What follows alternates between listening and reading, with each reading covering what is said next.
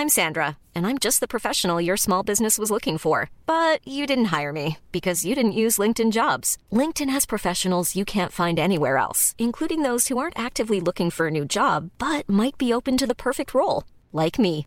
In a given month, over 70% of LinkedIn users don't visit other leading job sites. So if you're not looking on LinkedIn, you'll miss out on great candidates like Sandra. Start hiring professionals like a professional. Post your free job on linkedin.com/people today.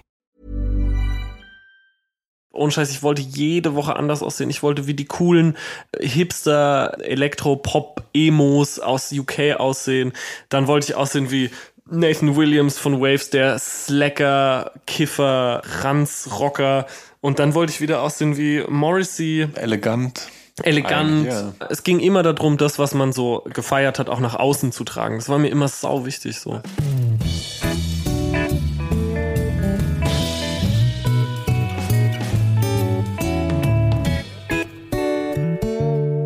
Hallo und herzlich willkommen zu der Soundtrack meines Lebens. Ich bin Jan Schwarzkamp und ich werde euch in diesem Podcast auf eine musikalische Reise mitnehmen. Eine durch das tönende und klingende Leben meiner Gäste. Mal nerdig, mal erhellend, immer persönlich. Ein Austausch über Popkultur im Allgemeinen und ein Blick aufs Leben durch die Linse der Musik im Speziellen. Viel Spaß mit der folgenden Episode. Als Musiker kennt man ihn unter dem Namen Drangsal.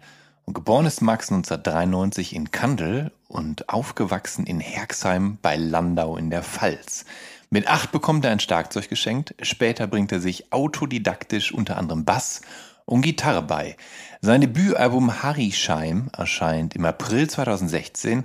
2018 folgt Zores, auf dem dann jetzt äh, deutsche Texte überwiegen und 2021 kommt mit Exit Strategy das dritte Album der Drangsal. Ein grober Sound pendelt irgendwo zwischen New Wave, Post-Punk und Indie-Pop. Rechnen darf man mit ihm aber mit allem, da er mit seiner Band live auch von Klaus Lages Tausend und einer Nacht über Astro-Zombies von den Misfits bis zu Metallicas For Whom the Bell Tolls alles mögliche covert. Mit Doch hat Max Gruber gerade auch ein Buch geschrieben, in dem es Miniaturen, Gedichte und Kurzgeschichten gibt. Er erklärt auf dem Sportsender The Zone, was an Wrestling so geil ist und betreibt mit Rapper Casper den Podcast mit Verachtung. Und für Casper hat er auch schon als Songwriter und Sänger kooperiert. Ebenso mit Sängerin Leslie Clio, der Popkünstlerin Mia Morgan und der Industrial Noise Band Gewalt. Er hat Songs für Tokyo Hotel und Peter Heppner geremixed und kennt nahezu alles und jeden und ist extrem, wie man so schön sagt, outspoken, wenn es um seine musikalischen Vorlieben geht. Und genau um diese soll es in der folgenden Episode des Soundtrack meines Lebens jetzt vornehmlich gehen. Herzlich willkommen, Max. Schön, dass du bei mir bist. Ich freue mich. Danke für die unfassbar nette ähm, Vorstellung. Ich finde es ganz geil, wenn, wenn, wenn das so runtergerattert wird, weil dann, bekommt man wirklich das Gefühl, man als, als, als schaffende Person ist man ja immer vom Imposter-Syndrom so ein bisschen ähm, betroffen. Geht dir das auch so? Das, das heißt, du hältst dich selbst für einen Betrüger. Ja. Und, und äh, für, vor allem für einen Faulenzer. Und wenn man das dann so runtergerattert bekommt, dann, dann kommt es einem fast so vor, als hätte man irgendwas gemacht. Als säße man Ja. nicht den ganzen Tag auf der Couch und, und würde sich irgendwie am Kopf kratzen. Aber ich glaube nicht, dass du das tust. Ich glaube, dass Leute glauben, dass ich das nicht tue. Aber fein. So soll es sein. Ja. Vielleicht liegt es nur daran, dass du, dass dich der Eindruck trügt, weil du, wenn du gerade keine Musik aktiv schreibst, mm, du dich mehr langweilst, als du vielleicht möchtest, oder wenn du nicht auf Tour bist, oder wenn du auf Tour bist, du viele Lehrphasen hast auf der Tour, wo du nicht offensichtlich aktiv bist, dass du denkst, du, macht, ni- du machst nichts. Ja, ich habe immer das Gefühl, andere Leute sind, ja, ich weiß nicht, man soll sich ja nicht vergleichen. Du bist halt nicht King Gizzard and the Lizard Wizard. Genau. Ja. Leider. Aber äh, Max, Ja. Ich, ich finde, du bist wahnsinnig frühreif, was, was Musik angeht. Also du hast ja mit sechs mehr oder minder aktiv angefangen, Musik zu hören, dich für Musik zu interessieren und mit acht ein Schlagzeug bekommen. Wo kam dieser frühe Eifer her? Also ich meine, mit sechs, Ja. da habe ich mich überhaupt nicht für Musik interessiert. Das Es war einfach das Erste, was mich begeistert hat. Andere haben irgendwie. Ich fand auch Action Man total geil. Also die. Erinnerst du dich an Action Man? ja so eine Zeichentrick-Action-Serie mit Spielzeugfiguren, oder? Genau, es waren eigentlich fast. Ich habe das Gefühl, bei Action Man waren es irgendwie nur die Spielfiguren. Da haben die sich gedacht, Moment mal, wir müssen ja gar keine aufwendige äh, Cartoon-Serie produzieren, wenn man den Leuten auch einfach nur Merch andrehen kann. Das ist mein Traum, eine Band, Ja. von der es gar keine Musik gibt, sondern nur, Nur Merch. nur Merch. Also Ja. eigentlich Fashion. Ja, ja. Nein, aber ähm, ja, es war einfach das Erste, was so richtig krass Begeisterung in mir ausgelöst hat, weil zu Hause einfach immer viel Musik auch da präsent war irgendwie. Mein, meine Eltern sind äh, beide begeisterte HörerInnen. Mein, mein Vater hört halt gern Ministry und Duff und aber auch sowas wie ich weiß noch, ich, ich erinnere mich immer nur an so einzelne Songs. Hit Me With Your Rhythm Stick. Ja, von, äh, ja, Ja, verdammt, wie heißt er denn noch? irgend Ein, ein, äh, Ian Dury and the Blockheads. ja, ganz genau. Ja, genau, genau. Ian Dury and the Blockheads. ja. Äh, Nicht Ian, äh, Ja, Ian. Ian, genau. Ian. Ähm, genau, ja. Und oder oder ähm, er, er liebt auch äh, sehr Give Me Back My Man von den B-52s. Hm. Äh, auch bisschen White Stripes, bisschen Queens of the Stone Age. Ähm, die CD habe ich ihm geschenkt, weil ich dachte, das mh, eigentlich müsste das genau passen. Songs for the Deaf. Aber das ist natürlich eine ganz gute, ganz Total. gute Grundlage auch Wobei- für dich. Ne? Ja, von Ministry hat er immer nur Jesus Build My Hot Rod gehört, was So. Meines Erachtens einer ihrer absolut besten Songs. Es ist ein geiler Song, aber es ist, ja, es nervt, wenn ihn jemand 30 Mal hintereinander im Keller hört. Und man nur so, man, man Ja. sitzt so oben, man hört nur so. Irgendwann, irgendwann kriegt man eine Krise. Und meine, meine Mutter, die ist irgendwie ein bisschen zart beseitigt. Die mag so die Proc Genesis, Grönemeyer auch, ähm, und äh, sowas wie, ich glaube, Styx auch und so. Marillion. Meridian, ja. Ja, und Red Hot Chili Peppers. Ähm, genau, und meine Eltern konnten sich einigen auf Rammstein. Und ähm, das fand ich dann natürlich als, als, als junger Bursche total geil, weil es da halt gebrannt hat. Und alles, was äh, sich geschminkt und irgendwie versucht hat, schockierend zu sein, fand ich per se eh erstmal geil. Ja, und keine Ahnung, irgendwie der Fernseher lief und es lief halt MTV und das war so das Erste, was mich einfach total mitgenommen hat. Mein Onkel, ich habe oft dann bei meiner Oma gepennt, habe im Zimmer von meinem Onkel gepennt und der war damals ein Jugendlicher. Und es war dann so Ende der 90er, Anfang der 2000er und der hat dann natürlich auch CDs von Beastie Boys, war so die Intergalactic-Zeit. Korn hatte der Follow the Leader, ähm, der hatte auf jeden Fall alle The Prodigy-Alben. Ähm, damals habe ich auch nicht gecheckt, so, hä, wieso gibt's denn diese Basement-Sessions oder wie die heißen, wo dann nur so was eigentlich nur so ein langer Mix ist von Liam Howlett. Und ich dachte dann immer so, hä, wie kann es denn sein? Wo ist denn Keith Flint, den ich natürlich auch Ja. total geil fand.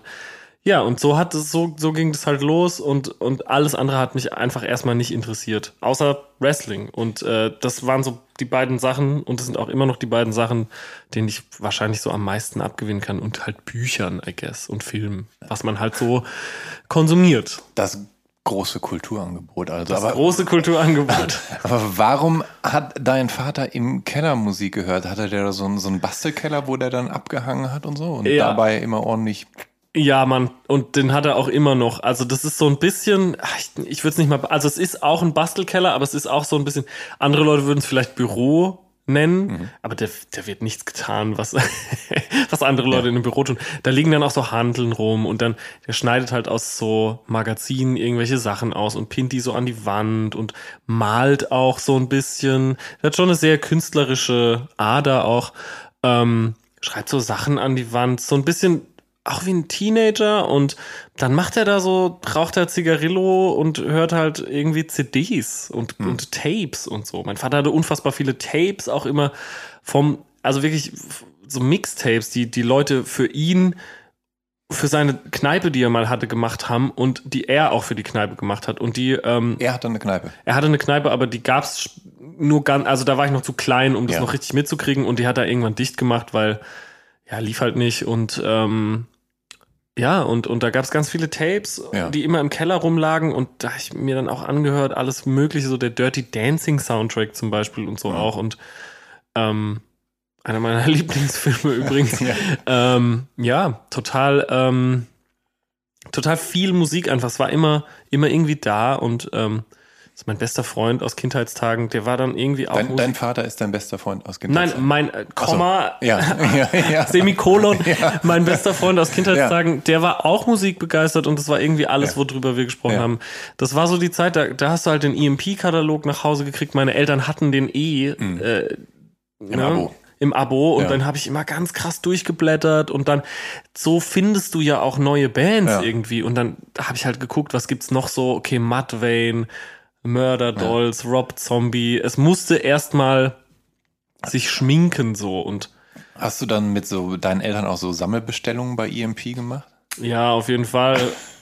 Und was, was total schön ist, wir hatten also nie, ich komme nicht aus einem Ja. gut betuchten Haus, so meine Eltern arbeiten beide, gehen jetzt, also mein Vater ist schon über 60, meine Mutter geht auf die 60 zu und die arbeiten sich beide immer noch den Arsch ab, so um sich halt ihre, ihr Leben leisten zu können. Und ähm, trotzdem haben sie es immer irgendwie möglich gemacht, mich auf Konzerte halt mitzunehmen. So, als ich neun war, bin ich mit meinem Vater 2003 nach, äh, nach Frankfurt in die Festhalle gefahren zu Marilyn Manson und Peaches als Vorgruppe und das war während der Golden Age of Grotesque Tour und das hat halt mein Leben verändert. So, ich weiß natürlich, dass Marilyn Manson völlig zu Recht in Ungnade gefallen ist, aber ähm, das damals Ja. als als als so ähm, junges Ding, sage ich mal, hat hat mich das natürlich komplett umgehauen. so. Du, du warst ja von Marilyn Manson wirklich total be- besessen. Du hast die Videos auf MTV gesehen oder Voll. Viva und dachtest, Alter, der. Ja. Nur, nur warst du ja noch wirklich sehr jung. Du warst vielleicht eben neun. zu jung, aber das ist eben auch so, man ist da ja sehr impressionable in dem Alter. Ja, aber ich, mich würde interessieren, wie man als so junger Bub seine Eltern davon überzeugen kann, einen mitzunehmen zum Marilyn Manson Konzert. Ich meine, das hätten meine Eltern für mich dann, glaube ich, eher nicht getan. Eben weil die auch selber sehr, ich will jetzt nicht sagen, dass sie alternativ sind, aber vielleicht sehr, ja, Hm. ist liberal das richtige Wort? Ja, wahrscheinlich. Also einfach sehr, ich glaube, die waren einfach froh, dass ich mich für irgendwas begeistern konnte, weil ähm, mein Vater ist halt auch so ein Schrauber und ich wollte auf gar keinen Fall irgendwas damit zu tun haben und ich wollte auch nicht in irgendeine Sportmannschaft oder so und Ja. die haben dann, glaube ich, schon gemerkt, dass das so das ist, was mich begeistert und dann wollten die es wahrscheinlich auch einfach so ein bisschen fördern und ja, Dein Vater, wir haben ja, ich habe vorhin ja erst gedacht, du hättest gesagt, dein Vater ist dein bester Jugendfreund. Aber dass dein Vater auf jeden Fall äh, eine sehr wichtige Figur für dich ist, offensichtlich. Ähm, da, also ich meine, du hast seinen Vornamen auf dem Bizeps Ja. tätowiert. Was, warum? Also Ich- weil, weil, Nee. weil er dich so begeistert hat oder Vorbild ist oder ich. Nee, also guck mal, ich hatte, ich habe mich mit meinem Vater, je älter ich wurde, äh, also so mit der Pubertät kam dann der große Bruch und dann habe ich, mochte ich den gar nicht mehr leiden und wir haben uns wirklich überhaupt nicht verstanden. Äh, und erst später wieder, als ich ein bisschen älter wurde und mir irgendwie dann ähm, ja so ein paar Sachen irgendwie klarer erschienen und ich gemerkt habe, so eigentlich bin ich nur so, wie ich bin und eigentlich ähm, durfte ich nur so werden, wie ich geworden bin, weil mein Vater mich gelassen hat und weil mein Vater mein Vater ist. So, Mhm. das, ich glaube, das ist irgendwie der, äh, das ist irgendwie so ein Bruch im Kopf, den viele Söhne haben, Hm. dass man sich erst so total offensiv irgendwie, ähm, äh, dass man so total dagegenhalten will und Hauptsache das Gegenteil sein will. Und ähm, weißt du, ich konnte meine Eltern halt nie schockieren. Hm. So, weil die selber Die halt haben einfach. Ja. Und die haben ja nahezu alles erlaubt. Ja, und, Ja. und irgendwie, also so mit, mit, was weiß ich, mit so verrückten Outfits oder gruseligen Bands konnte man die halt Ja. einfach nicht schocken. Und genau, also man versucht sich dann irgendwie so entgegen dem zu ähm, stellen, was halt so der Vater oder so ist. Und ähm, dann später ist mir halt klar geworden, dass, dass wir irgendwie doch so eine Ebene haben, die, die total deckungsgleich ist irgendwie. Und ich will auch keine Zerwürfnisse einfach. Hm. Meine Familie mir schon wichtig ist. Ähm, aber es gibt auch immer noch, natürlich gibt, gibt es Sachen, die ich irgendwie nicht okay finde. Und dann gibt es Sachen, die ich irgendwie total, die mich total flashen, so an dem Charakter, der ist. Weil es ist schon ein sehr einzigartiger Typ einfach. Der ist halt Banane einfach, der Mann. Der ist, der, der, der hat einfach eine komplett andere Art zu leben und das Leben und nimmt das Leben ganz anders wahr, als so Ja. über 60-Jähriges normalerweise machen würden. Ja. Aber, aber das, ihr habt euch tatsächlich ja mittlerweile längst wieder, wieder angenähert aneinander. total. und mittlerweile ist er ja auch stolz auf dich und, und geht auf Konzerte Ja, ja, und voll. so und ist halt so Fan. Das sowieso, Ja. ja. ja, Und das bedeutet mir natürlich dann auch viel, wenn er da steht und so äh, Tränen in den Augen hat. Als wir bei Rock am Ring spiel, Ja. gespielt haben, konnte er, ähm, standen sie erst im Stau und dann hat er keinen Parkplatz gefunden Ja. und dann hat er meine Mutter und meine Schwester so rausgelassen und war so, geht jetzt auf das Konzert. Und, und er, hat's, er hat, glaube ich, nur so, wenn er überhaupt irgendwas gesehen hat, dann nur so einen Song oder so. Er wusste nicht, dass er mit dem Gästeliste-Ticket auch einfach bei der Liste parken kann. Das wusste er nicht. Aber Ja. ähm, ja, die kommen schon, wenn, wenn wir in der Nähe spielen, dann sind die da und das Ja. ist dann auch immer irgendwie echt äh, aufregend. Meine Mutter steht dann so da mit so beiden Händen am Handy und filmt alles und äh, ja, mein Vater gibt natürlich auch an damit, Mhm. so bei der Arbeit. Als du damals dieser Bub warst, der angefangen hat, New Metal zu hören und verkleidete Musiker und Marilyn Manson und so weiter, da warst du aber noch halt dieser, der kleine, blonde, Ja, niedliche junge Mann, ne? voll. Ach, New Metal ist so ein schlimmer Begriff, gell? Aber Ja, es ist halt, das ist, Äh, was so nennt man es, ne? Ich finde, ja, Also Korn und Slipknot und so. I die- know, ja, ja. ja. Wie, wür- wie würdest du es denn lieber nennen? Schockrock Schockrock. finde ich immer so witzig. Ja. Aber es ist, es trifft den Nagel ja auch nicht so ganz auf den Kopf. ja. Ähm, ja, ich mochte dann, keine Ahnung, ich weiß noch, wir haben dann irgendwie, als ich älter wurde, so mit 12, 13 oder so, vielleicht auch ein bisschen später, haben wir einen Computer gekriegt und circa zur selben Zeit habe ich Kurt Cobains Autobiografie gelesen und da stand dann halt so Sachen wie Gigi Allen drin und auch Melvins und so und weißt du, das hat dann irgendwie nochmal so ganz andere Türen aufgemacht. Zu der Zeit war File-Sharing gerade Ja. Total klasse und so einfach zehn Computer geschrottet mit irgendwelchen Bearshare-Viren, weil ich äh, ja äh, Jerry Springer Episode runtergeladen habe, wo Gwar zu Gast sind Ja. und so. Ähm, ja, Ähm, du hast mit acht Jahren tatsächlich ähm, dein erstes Schlagzeug bekommen, ne? weil ein Freund meiner Eltern das einfach so abgestellt hat bei uns. Der hat es so geparkt. Ich weiß gar nicht warum. Ich glaube, das war irgendwie so, vielleicht hat er sich getrennt oder so oder irgendwas. Es musste auf jeden Fall zwischengelagert werden und es war mir gerade recht, weil Hm. konnte ich halt drauf rumkloppen. Ich würde aber nicht behaupten, dass ich halt spielen konnte. Vielleicht so ein bisschen, aber jetzt nichts. Ich kann auch Ja, Schlagzeug spielen. von, ja, von jetzt auf gleich kann man es ja auch Nee, nicht. Man muss ja erstmal üben. Voll. Ich habe dann viel später erst auch so mit 13, 14, weil einer meiner besten Freunde damals, der ist ein sehr guter Schlagzeuger äh, und der hat mir das dann so ein paar Sachen gezeigt, so wie man das eigentlich richtig macht. Er ist Linkshänder gewesen und ich durfte das Set nicht äh, umstellen. Mhm. Und jetzt kann ich nur äh, Linkshänder, Linkshänder, obwohl ich Rechtshänder bin. Ansonsten Ja. kann ich nur Linkshänder Schlagzeug spielen. Das ist äh, bisschen witzig tatsächlich, ja. Ähm, das Interessante, oder was das Interessante ist, aber ich meine, du bist ja mittlerweile so viele Schritte weiter. Also deine aktuelle Platte Exit Strategy, die hast du geschrieben und getextet und gemixt und du hast gesungen und Gitarre und Bass und Synthesizer gespielt und für das Programming bist du auch noch mitverantwortlich. Bist du ein Kontrollfreak? Ja, Ja. Voll. Und das steht mir total im Weg und ich versuche gerade total dem entgegenzuwirken, weil ich habe jetzt drei Kontroll-Freak-Platten gemacht. So. Und das hört man natürlich auch. Ich bin Solo-Künstler. Das heißt natürlich nicht, dass es nach Kontrolle klingen muss. Es gibt genug SolokünstlerInnen, die total, äh, wie soll man sagen, die total fluffige und fliegende und organische Sachen machen. Ähm, und ich bin total, ich bin total Kontrollfreak. Ich, ich will immer über alles die Kontrolle haben. Ich will nicht, dass mir irgendwas entgleitet. Das, der Gedanke an sich, das wird mir auch immer bewusster, dass das sich so in, auf verschiedene Arten und Weisen durch alle Facetten zieht. Dass, ich glaube auch, dass meine exorbitante Flugangst Ja.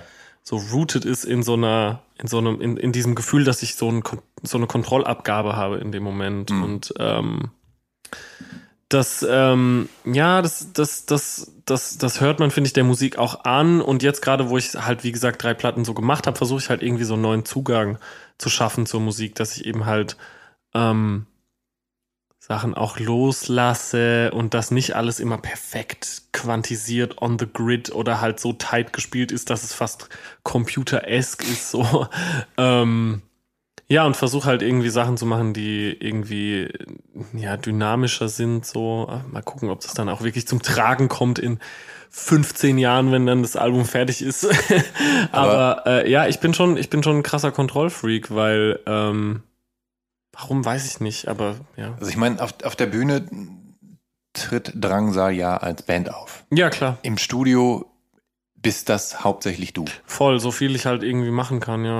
Ähm, wie ist das mit der Band, mit den anderen Musikern? Äh, musst du, also du erklärst denen dann, wie es geht, oder du gibst denen die Platte quasi und sagst, so, da ist die Platte hier, spielt die Songs nach. Also ich, wie, wie, genau. wie läuft das eigentlich, wenn man derjenige ist, der hinter eigentlich allem steckt und auf der Bühne kann man natürlich nicht alles alleine machen? Nee, genau, aber das ist auch ganz geil so. Ähm, früher war mir das immer zuwider, mittlerweile liebe ich Live-Spielen sehr, weil wir als Band halt einfach auch natürlich gewachsen sind, so wie es halt auch sein soll. Ne? Es ist ja, ich habe Drangsal immer die Rückwärtsband genannt, weil ähm, irgendwie war erst Harischheim fertig, bevor ich, bevor wir überhaupt so richtig live gespielt hatten es gab so ein paar Auftritte irgendwie, die ich alleine absolviert habe oder die ich, äh, wo ich, wo Cesar mal meine Backing-Band waren, so, das gab es alles, aber ähm, ich habe es immer die Rückwärtsband genannt, weil die Platte war da und wir konnten, ich auch nicht, also wir konnten das halt nicht reproduzieren, ne? Es war mhm. so, okay, fuck, das ist halt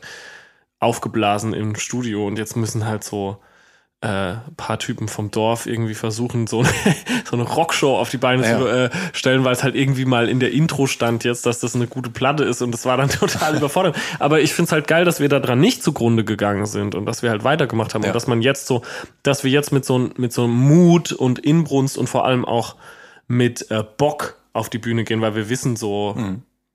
okay, das entgleitet uns jetzt nicht ganz. ähm, und dass man auch äh, halt weiß, wenn ein Fehler passiert, pff, no one's gonna fucking know und dann macht man einfach weiter. Es war, es ist schon so, dass ich denen dann halt, die, die Songs gibt's halt irgendwie mit Oliver, dem Gitarristen äh, der Drangsalband und Trompeter, Keyboard und was er nicht nur alles kann, Backing Vocals. Äh, mit dem schreibe ich auch äh, an den Songs manchmal so ein bisschen und ähm, ohne den würde das auch alles nicht funktionieren. Der, der ist so, das, das ist so der technische, das technische Brain der Band auch. Alles, was so unser Bühnensetup betrifft, das ist so auf, das wächst so auf seinen Mist äh, zu, zu einem, zum, zum Löwenanteil. Genau, und dann schicke ich denen so die einzelnen Spuren. Sag so, hey, hier spielst du das, hier ja. machst du das, weil wir haben ja irgendwie, äh, wie gesagt, äh, drei Gitarristen mit mir zusammen, da muss man das so ein bisschen aufteilen und der eine Gitarrist spielt auch manchmal so ein bisschen Percussion und Keyboard. Wir haben Keyboarder, wir haben Bassist, Drummer. Ähm, ich schicke dann meistens einfach so ein Logic-File, wo so die Studiospur drin ist und die ist so farblich markiert. Jeder hat so seine eigene Farbe und dann schneide ich das so zusammen, dass zum Beispiel ja der Theo sieht dann, ah, hier spiele ich Keyboard, hier spiele ich ja. Gitarre und ja. dann gehen wir in den Proberaum und baldowern das so ein bisschen aus, ob das wirklich Sinn macht. Und jeder macht dann halt so ein bisschen seins. Vor allem Christoph, unser Drummer, glaube, der hält sich natürlich schon größtenteils an das, was gespielt wurde, aber der mhm. hat eine sehr eigene Art, natürlich wie jeder. Ich finde, Drums sind immer so das, was man fast am meisten hört. Mhm. So ein bisschen, Schlagzeug ist für mich wie Klavier. Ja das ist so ein krass, also so ein krass dynamisches Instrument, das man auf Milliarden Arten und Weisen spielen kann. So eine Gitarre irgendwie nicht. Da würden vielleicht einige jetzt sagen, so das stimmt nicht oder so, aber ich finde ähm, Drums schon und der hat halt einen eigenen Style und den bringt er da auch mit rein und das hört man dann auch und das ist dann auch geil und es gibt Songs, wo dann irgendwie auf der Platte der fadet aus und live spielt Olli dann Gitarrensolo oder so. Es gibt dann schon immer so kleine Variationen. Machen wir früher Schluss, mal machen wir es länger. Genau. Christoph gibt dem Ganzen natürlich auch so, so einen gewissen Wumms. Ne? Also er hat ja immer seinen, seinen Power Trip Longsleeve an, ja, wenn er spielt. Oft. Das hat er und, oft äh, an, ja. Und, ähm, und, und das ist dann äh, live auch tatsächlich äh, eine Nummer rockiger, als es auf Platte ist. Ja, voll. Und das finde ich auch gut. Und es gibt viele Songs, gerade von der ersten Platte, wo ich das Gefühl habe, die wir jetzt auch natürlich schon ewig live spielen, seit mhm. 2004, ich glaube 2004 äh, 14, nee, 5, 5, 14 oder 15 sind wir das erste Mal aufgetreten. Ähm, nee, tatsächlich 14, holy shit. Ähm, und äh, das gibt, da haben wir schon Songs gespielt, die spielen wir jetzt immer noch. Ja. Und äh, ich würde sagen, mittlerweile können wir sie ganz okay.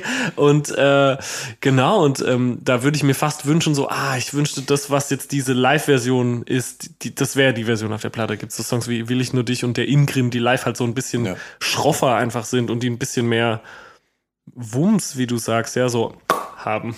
Ich weiß, dass du sehr kritisch mit dir selber bist und auch mit eurer Live-Performance und dass du auch, glaube ich mal, rigoros gesagt hast, dass ihr bisher wenige gute Auftritte hattet, wo alles gesessen hat, so wie du dir das vorstellst. Ja, das liegt aber an dem, an, de, an dem, d, d, d, so würde ich das, glaube ich, nicht mehr sagen. Also es liegt so ein bisschen an dem äh, Kontrollfreak-Ding. Und da geht's ja auch nicht um uns als Band, sondern bin ich dann meistens mit mir enttäuscht. Ja. So, ich kann der, ich habe der Band nichts vorzuwerfen. Die Band ist so ein bisschen wie das äh, gemachte Bett, in das ich mich legen kann. Und wenn ich dann reinscheiße, dann ist es halt, dann bin ich halt sauer auf mich. Ich finde vor allem, ich finde, wir haben so 18, 19 angefangen, richtig okaye Konzerte zu spielen. Ähm, wo wir dann im Huxleys zum Beispiel gespielt haben oder so im Gloria und es dann so ein bisschen größer wurde. Ähm, da hat man auch gemerkt, so dass alles wird professioneller und jeder ist sich seiner Sache so ein bisschen sicherer und da, ab da hat es angefangen, mir so richtig, richtig Bock zu machen. Und jetzt haben wir halt einen neuen Bassisten in der Band und einen Keyboarder, einen extra Keyboarder, der nur Keyboard spielt. Das heißt, Ja. Olli spielt jetzt tatsächlich eigentlich gar kein Keyboard mehr. Und der hat vorher immer so Gitarre und Keyboard gemacht. Und wir haben jetzt Johannes in der Band, der Keyboard spielt. Ähm, und Olli konzentriert sich auf die Gitarre, was ich auch super finde, weil er ja eh ganz vorne steht so. Äh, und seit dem Line-Up jetzt, wir haben dieses Jahr, also wir haben sehr viel geprobt und dann, äh, ich glaube, wir haben nur sieben Konzerte oder so gespielt, ob eben Ja. Corona, aber äh, die sieben Konzerte haben so Bock gemacht. Jedes einzelne hat Spaß gemacht. Und auch wenn mal was schiefgegangen ist, so haben wir, haben wir das einfach trotzdem so übel gewuppt und ich hatte noch nie so viel Spaß am Live-Spielen wie halt dieses Jahr. Das ist so krass, dass man es halt, äh, auch weil man es halt dann länger nicht machen durfte Ja. und weil es dann so was Besonderes war, aber ähm, ich glaube auch mit den Songs, die irgendwie live tauglicher sind auf der letzten Platte und mit dem Line-Up jetzt, würde ich das Statement, was du gerade verlesen hast, oder na, verlesen nicht, aber äh, das, dem, dem würde ich überhaupt nicht mehr beipflichten, sondern ähm, ich war zum Beispiel dieses Jahr viel, viel mehr als zufrieden. Wir, wir sind mit Inbrunst irgendwie auf die Bühne gegangen und wir, es war richtig so, du hast gemerkt, den juckt, es juckt allen in den Fingern und jeder hat halt Bock, alles zu geben. Und Ja. wenn ich dann so Fotos sehe, wie alle halt so äh, mit den Zähne fletschen und so, wo, wo man halt sieht, jeder ballert und und und und und und und und und, und, und schlägt in die Seiten und alles hat so ein ja alles hat so einen Drang halt. Das finde ich das finde ich geil. So das hat man richtig gemerkt. So es muss raus irgendwie ja und deswegen das das habe ich gar nicht mehr dass ich sage so ah ich bin irgendwie nicht mehr so zufrieden sondern es macht macht schon Bock live zu spielen und alle haben auch Bock keiner ist mehr unsicher Wie ich äh, eingangs erwähnt habe, ähm, covert ihr ja, also oder, oder ist es ja fast obligatorisch, dass es muss ihr, ein Cover dabei dass, sein dass ihr einen Song covert, genau. Und äh, Klaus Lage, Misfits, Metallica, du kannst gerne ausführen, was ihr noch so alles covert. Ich find's sehr interessant, Turbo Negro da- gab's noch. dass ihr so, dass ihr da so, so, naja, teilweise so abwegige Mhm. äh, Dinge covert. Wie, wie kommt's? Äh, äh, ja, wir sind ja alle natürlich auch nicht nur Drangsal die Band, sondern wir sind natürlich auch Fans und wenn man dann, also es macht ja auch Spaß, Musik zu spielen, die man nicht selber geschrieben hat. Das wird jeder, der schon mal irgendwie ein Instrument gespielt hat, bestätigen können. Das ist halt, das ist es, ne? Das macht halt Bock einfach und äh, ich fand's halt immer funny früher, also gerade auf der ersten richtigen Tour, dann hat man halt diesen ganzen 80er Jahre Kram da irgendwie ähm, und plötzlich kommt halt einfach als vorletzter Song For Whom the Bell Tolls oder als letzter Song. Ja. Und, das, und ich weiß auch immer noch so die, gerade so, ich sag mal, die etwas älteren ZuhörerInnen, die der ganzen Sache durchaus kritisch gegenüberstanden, weil da steht dann so ein äh, junger, arroganter, gestriegelter, anzugtragender Tu nicht gut und ähm, spielt halt so Musik, die er nicht selber miterlebt hat.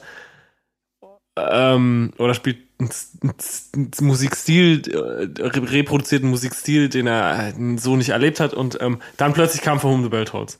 Und dann waren alle immer so, wow, wow, wow. Weißt du, weil man Ja. dann gemerkt hat, so, okay, die können irgendwie schon spielen auch so ein bisschen und das ist mehr als nur das. Und einfach, weil es Bock macht. Und irgendwann hat sich, finde ich, das äh, so ein bisschen auserzählt und dann ähm, wollten wir halt irgendwie was anderes machen und dann habe ich irgendwann gesagt, äh, ja, Klaus Lage. Lass doch Klaus Lage covern. Christoph, der Powertrip tragende Trommler, der ist auch Klaus Lage-Fan und äh, ja, das hat total Spaß gemacht und irgendwann fand ich dann auch wieder, war das zu viel. Mhm.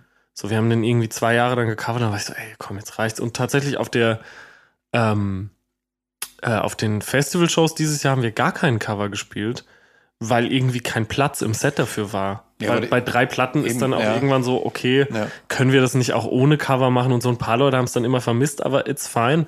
Ähm, ich, wir wollten tatsächlich, haben wir dann aber nicht gemacht. Ich kann dir verraten, was das Cover gewesen wäre, wenn wir, wenn es nie Corona gegeben hätte und wir einfach nahtlos weiter geprobt hätten. Ja.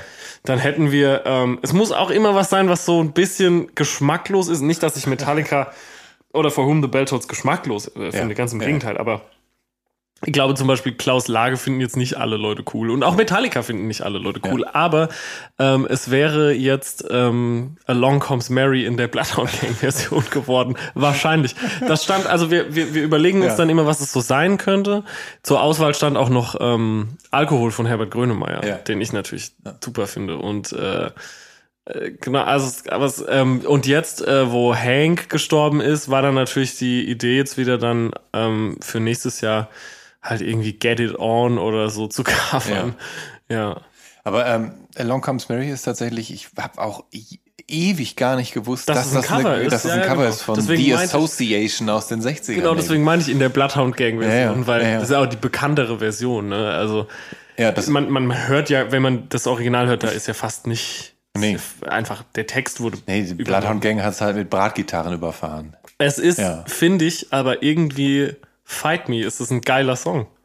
Also ich finde die, die, die Bloodhound Gang sind, wenn es dann so in diesen Halftime-Beat geht, When we met, I was sure at the lunch, das ist schon irgendwie, klar, man kann die Bloodhound, klar, Es, die, es gibt, finde ich, vieles, was an der Bloodhound Gang ziemlich gut ist. Es ist eine der ersten Bands, Ich die bin so froh, ich auch das gehört habe. Also diese One Fierce Beer Coaster war eine meiner ersten CDs und ähm, ich fand die höllisch unterhaltsam und habe mich davon äh, einlullen lassen. Ich habe dann auch irgendwann mal die Gelegenheit genutzt, als ich Evil Jared Ja. kennengelernt habe und habe ihm auch gestanden, dass ich äh, einst großer Bloodhound Gang Fan war und er hat dann viel über die White Trash Beastie Boys erzählt, wie er es selber genannt hat.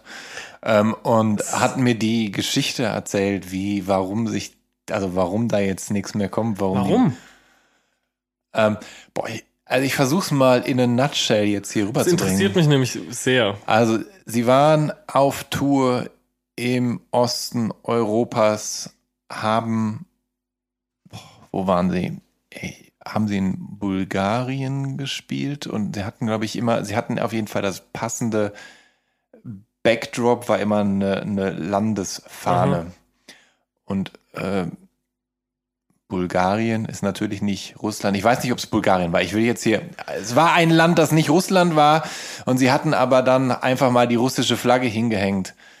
Und das fand irgendjemand im Publikum nicht so toll. Also hat Evil Jared dann diese, die Flagge weg abgerissen und sich durch den Schritt gerieben. Mhm. Das hat jemand gefilmt, bei YouTube hochgeladen.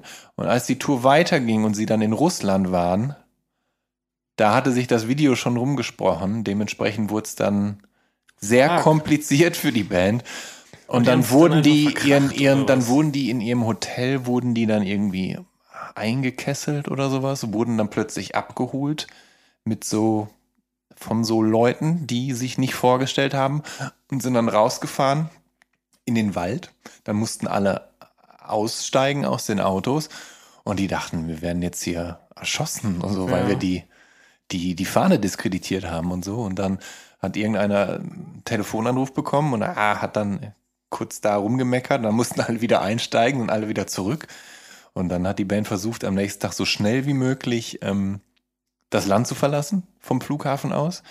Ähm, dann haben aber da waren dann schon längst so am Flughafen auch so Proteste und Leute, die die Band verfolgt haben und so weiter. Und dann hat irgendjemand so einen Anruf gemacht von wegen, ja, Terroralarm. Und da hat jemand eine Bombe, um den, deren Flüge zu verzögern und so. Und dann sind so russische Skinheads auf die Band los am Flughafen. Dann gab es noch große Schlägerei und am Ende sind die Bandmitglieder mit verschiedenen Flugzeugen in verschiedene Länder geflogen, bloß um rauszukommen. Und, Und, nach Ende. der Aktion war, glaube ich, äh, niemand mehr so gut auf Evil Jared zu sprechen. Okay. Weil der letztendlich derjenige ist, der es so ausgelöst hat. Okay, aber irgendwie, ja, ich meine, okay. Ja, Zum, zumindest ist das jetzt so das, was ich noch wiedergeben kann. In, Das in, ist ja aber es war sehr abenteuerlich, ihm extrem zuzuhören. wilde Ge Geschichte. Das Total, ist ja was für, total. Ein, Ich für eine Doku. Ja, ich habe ihm gesagt, er soll das auf jeden Fall mal in, aufschreiben für ein Buch. Das ist ja, das ist ja unfassbar. Ja. Kiss Äh. Me Where It Smells Funny. Okay. Auch ein guter Song, finde ich. Also, äh, es ist schwierig, weil wenn man auch so, wenn man jetzt an so Sachen wie Mr. Bungle oder Ween denkt, das ist dann okay, aber zum Beispiel Bloodhound Gang, äh, Big Dump Face, falls dir das was sagt, dieses Solo-Projekt von Wes Borland, ja. und sowas ist dann immer doof, weißt du so? Oder ich weiß nicht, ich, ich, ich höre Bloodhound Gang, damit komme ich in Teufelsküche. Ich höre Bloodhound Gang so ein bisschen wie ich Primus höre. Immer auch mit dem, immer dieser Humoraspekt und es ist ja auch so Fratboy-Humor, wie man sagt. Weißt du, es ist so College-Humor. ja. Und natürlich ist das alles total daneben und so und es ist auch irgendwie. Ähm, aber irgendwie, ja. Jimmy Pop, was, what's he doing? What is he up to? Ich würde es gerne wissen. Ja, das würde ich auch gern wissen tatsächlich. Man der hat sich schon, schon, schon sehr zurückgezogen. Aber andererseits muss man auch sagen, wahrscheinlich haben die mit manchen Songs so viel Kohle verdient, dass. Bad Touch dass, läuft 20 Mal am Tag auf RPR 1. Also da, da muss der keinen Finger mehr krumm machen wahrscheinlich. Meinst du? Ähm, naja, zumindest, krass, dass so eine zumindest Band so viele Hits hatte, also richtige Hits. Die hatten ja, also zum, The Bad Touch ist ein Hit und Ballad of Chasey Lane, Foxtrot Uniform Charlie Kilo ist auch äh, heftig und äh, und alles auf Jimmy Pops Mist gewachsen. ist schon heftig irgendwie. Das Ja. aber äh, wie was für und auch dieser ns ns ns, falls du den noch kennst und so. Es gibt so viele Songs von denen, die die halt so ja richtig gut gelaufen sind. Ich, ich frage mich das ist immer allerdings. so irre, ausgerechnet diese Band. Ich frage mich aber, ob, ob wir so einen falschen Eindruck haben und ob die, wie einige Bands, gerade in Deutschland total populär Ja, waren und dann gar nicht so weltweit gar nicht so großartig. Ich glaube schon. Ich glaube, dass die vor allem in Europa groß sind. Und ich weiß nicht, dann waren die ja auch irgendwann bei Viva la Bam und so zu sehen. Es war irgendwie, es war die Zeit auch. Ich meine, Evil Jared wohnt jetzt hier in Berlin und ist äh, Buddy von Joko und Klaas. Ja. Ja. Und macht beim Crash Car Derby von Stefan Raab mit und so weiter. Also der ist auf jeden Fall hier Influencer. angekommen. Influencer. Ja. Ja, Sauf-Influencer auch. Ja, ich habe neulich nochmal geguckt, ähm, Rock am Ring 2006 oder so oder 2005, Headliner-Slot auch, wo einfach Evil Jared zwei große Flaschen Jägermeister trichtert. Und das fand ich sehr beeindruckend, dass er da noch danach noch Bass gespielt hat. Ja, ich habe die mal auf dem Bizarre Festival gesehen und muss zugeben, dass mir das am Ende auf der Bühne fast zu viel Theater war, von wegen so sich gegenseitig ankotzen und anpinkeln und ich dann nur dachte so, boah, ey, spielt doch einfach eure, eure Songs, eure Hits und, und, und macht jetzt nicht nur noch, nur noch Ekelshow da Ja. oben. Ne? Wieso ist ja schön, das pointiert mal unterzubringen und ganz lustig, das macht ja längst nicht jeder, aber dass das alles nur noch darauf Ja. hinausläuft, ist halt dann auch ein bisschen armselig. Ja. Ja. Ähm, aber kommen wir, äh, machen wir mal mit den Schockrockern weiter und so. Ja. Ja. Ähm, was dich halt so, so äh, fasziniert hat, glaube ich, ist, dass, dass viele dieser, in Anführungsstrichen, New Metal Bands und so weiter, Ja. aber halt auch Manson und Rob Zombie und so weiter, dass die natürlich viel Schminke hatten und Voll. interessante Outfits und so weiter. Eine Sache, die dich ja äh, bis heute tatsächlich sehr beeinflusst, auch Maynard James Keenan Mhm. von Tool, der ja das Ganze noch auf einer noch artiger-mäßigen Ebene, auch so Auch dieses Comedy Person, irgendwie. Comedy, Ja. diese Persönlichkeitswandel, diese ganz anderen Charakter auf der Bühne darzustellen. Und das ist schon so eine Sache, die du auch für dich zum Teil mit beanspruchst. ne? Ich meine, du hast dir letztes Total. Jahr eine, eine Glatze rasiert und, und warst ganz glücklich, dass du dir jetzt alle möglichen Haarteile aufkleben kannst, Ja. sprich dich leichter verwandeln kannst. Ähm, wo, wo kommt das her? Diese, diese, also ist das, ist das die Wurzel, wo das herkommt, dass du dich so gerne äh, verkleidest oder? Ja, Und, und, total. und was, was, was bringt dir das? Also, Mhm. Ja, ähm, es macht mir Spaß, weil ich natürlich, ich, ich mochte natürlich immer auch und voll lange auch mehr als die Musik selber den performativen Aspekt der Musik.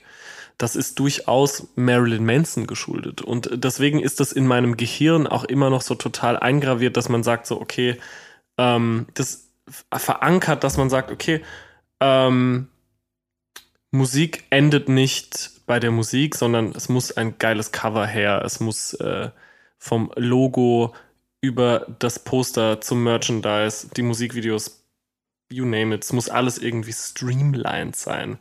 Ähm, die Corporate Identity muss stimmen, würde man vielleicht sagen.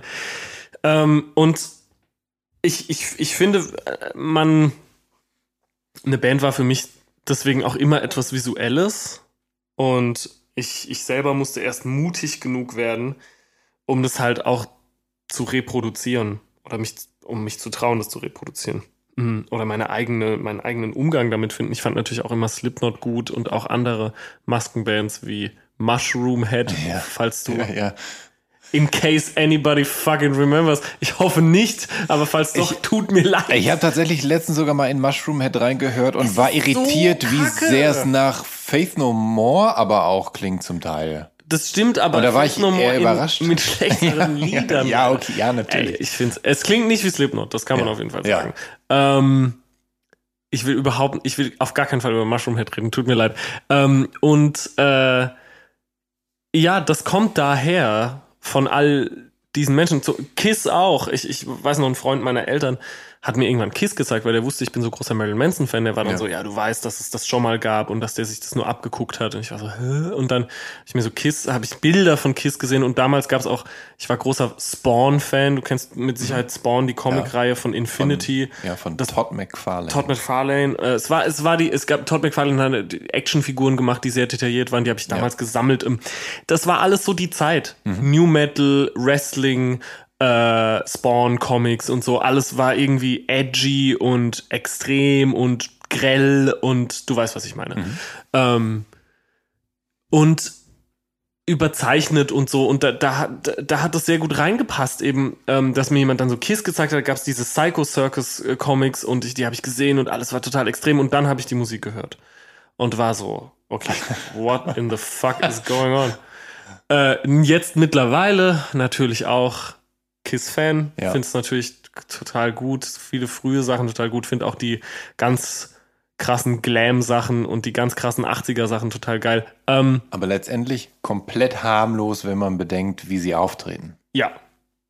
Und wobei, dann gibt, gibt natürlich so Songs wie Deuce oder so, da geht's ja im Prinzip, naja, egal. Äh, es, ich, ich weiß nicht, harmlos, ja, mein Gott, ich, interessanter Kosmos allemal, aber damals war es mir auf jeden Fall wichtig, Musik musste irgendwie auch einen visuellen äh, Aspekt haben, so. Und später dann habe ich bemerkt, so, Moment mal, das, ich darf das ja auch, ich kann das ja auch machen, wenn ich will, ich muss es mich nur trauen und dann Mhm.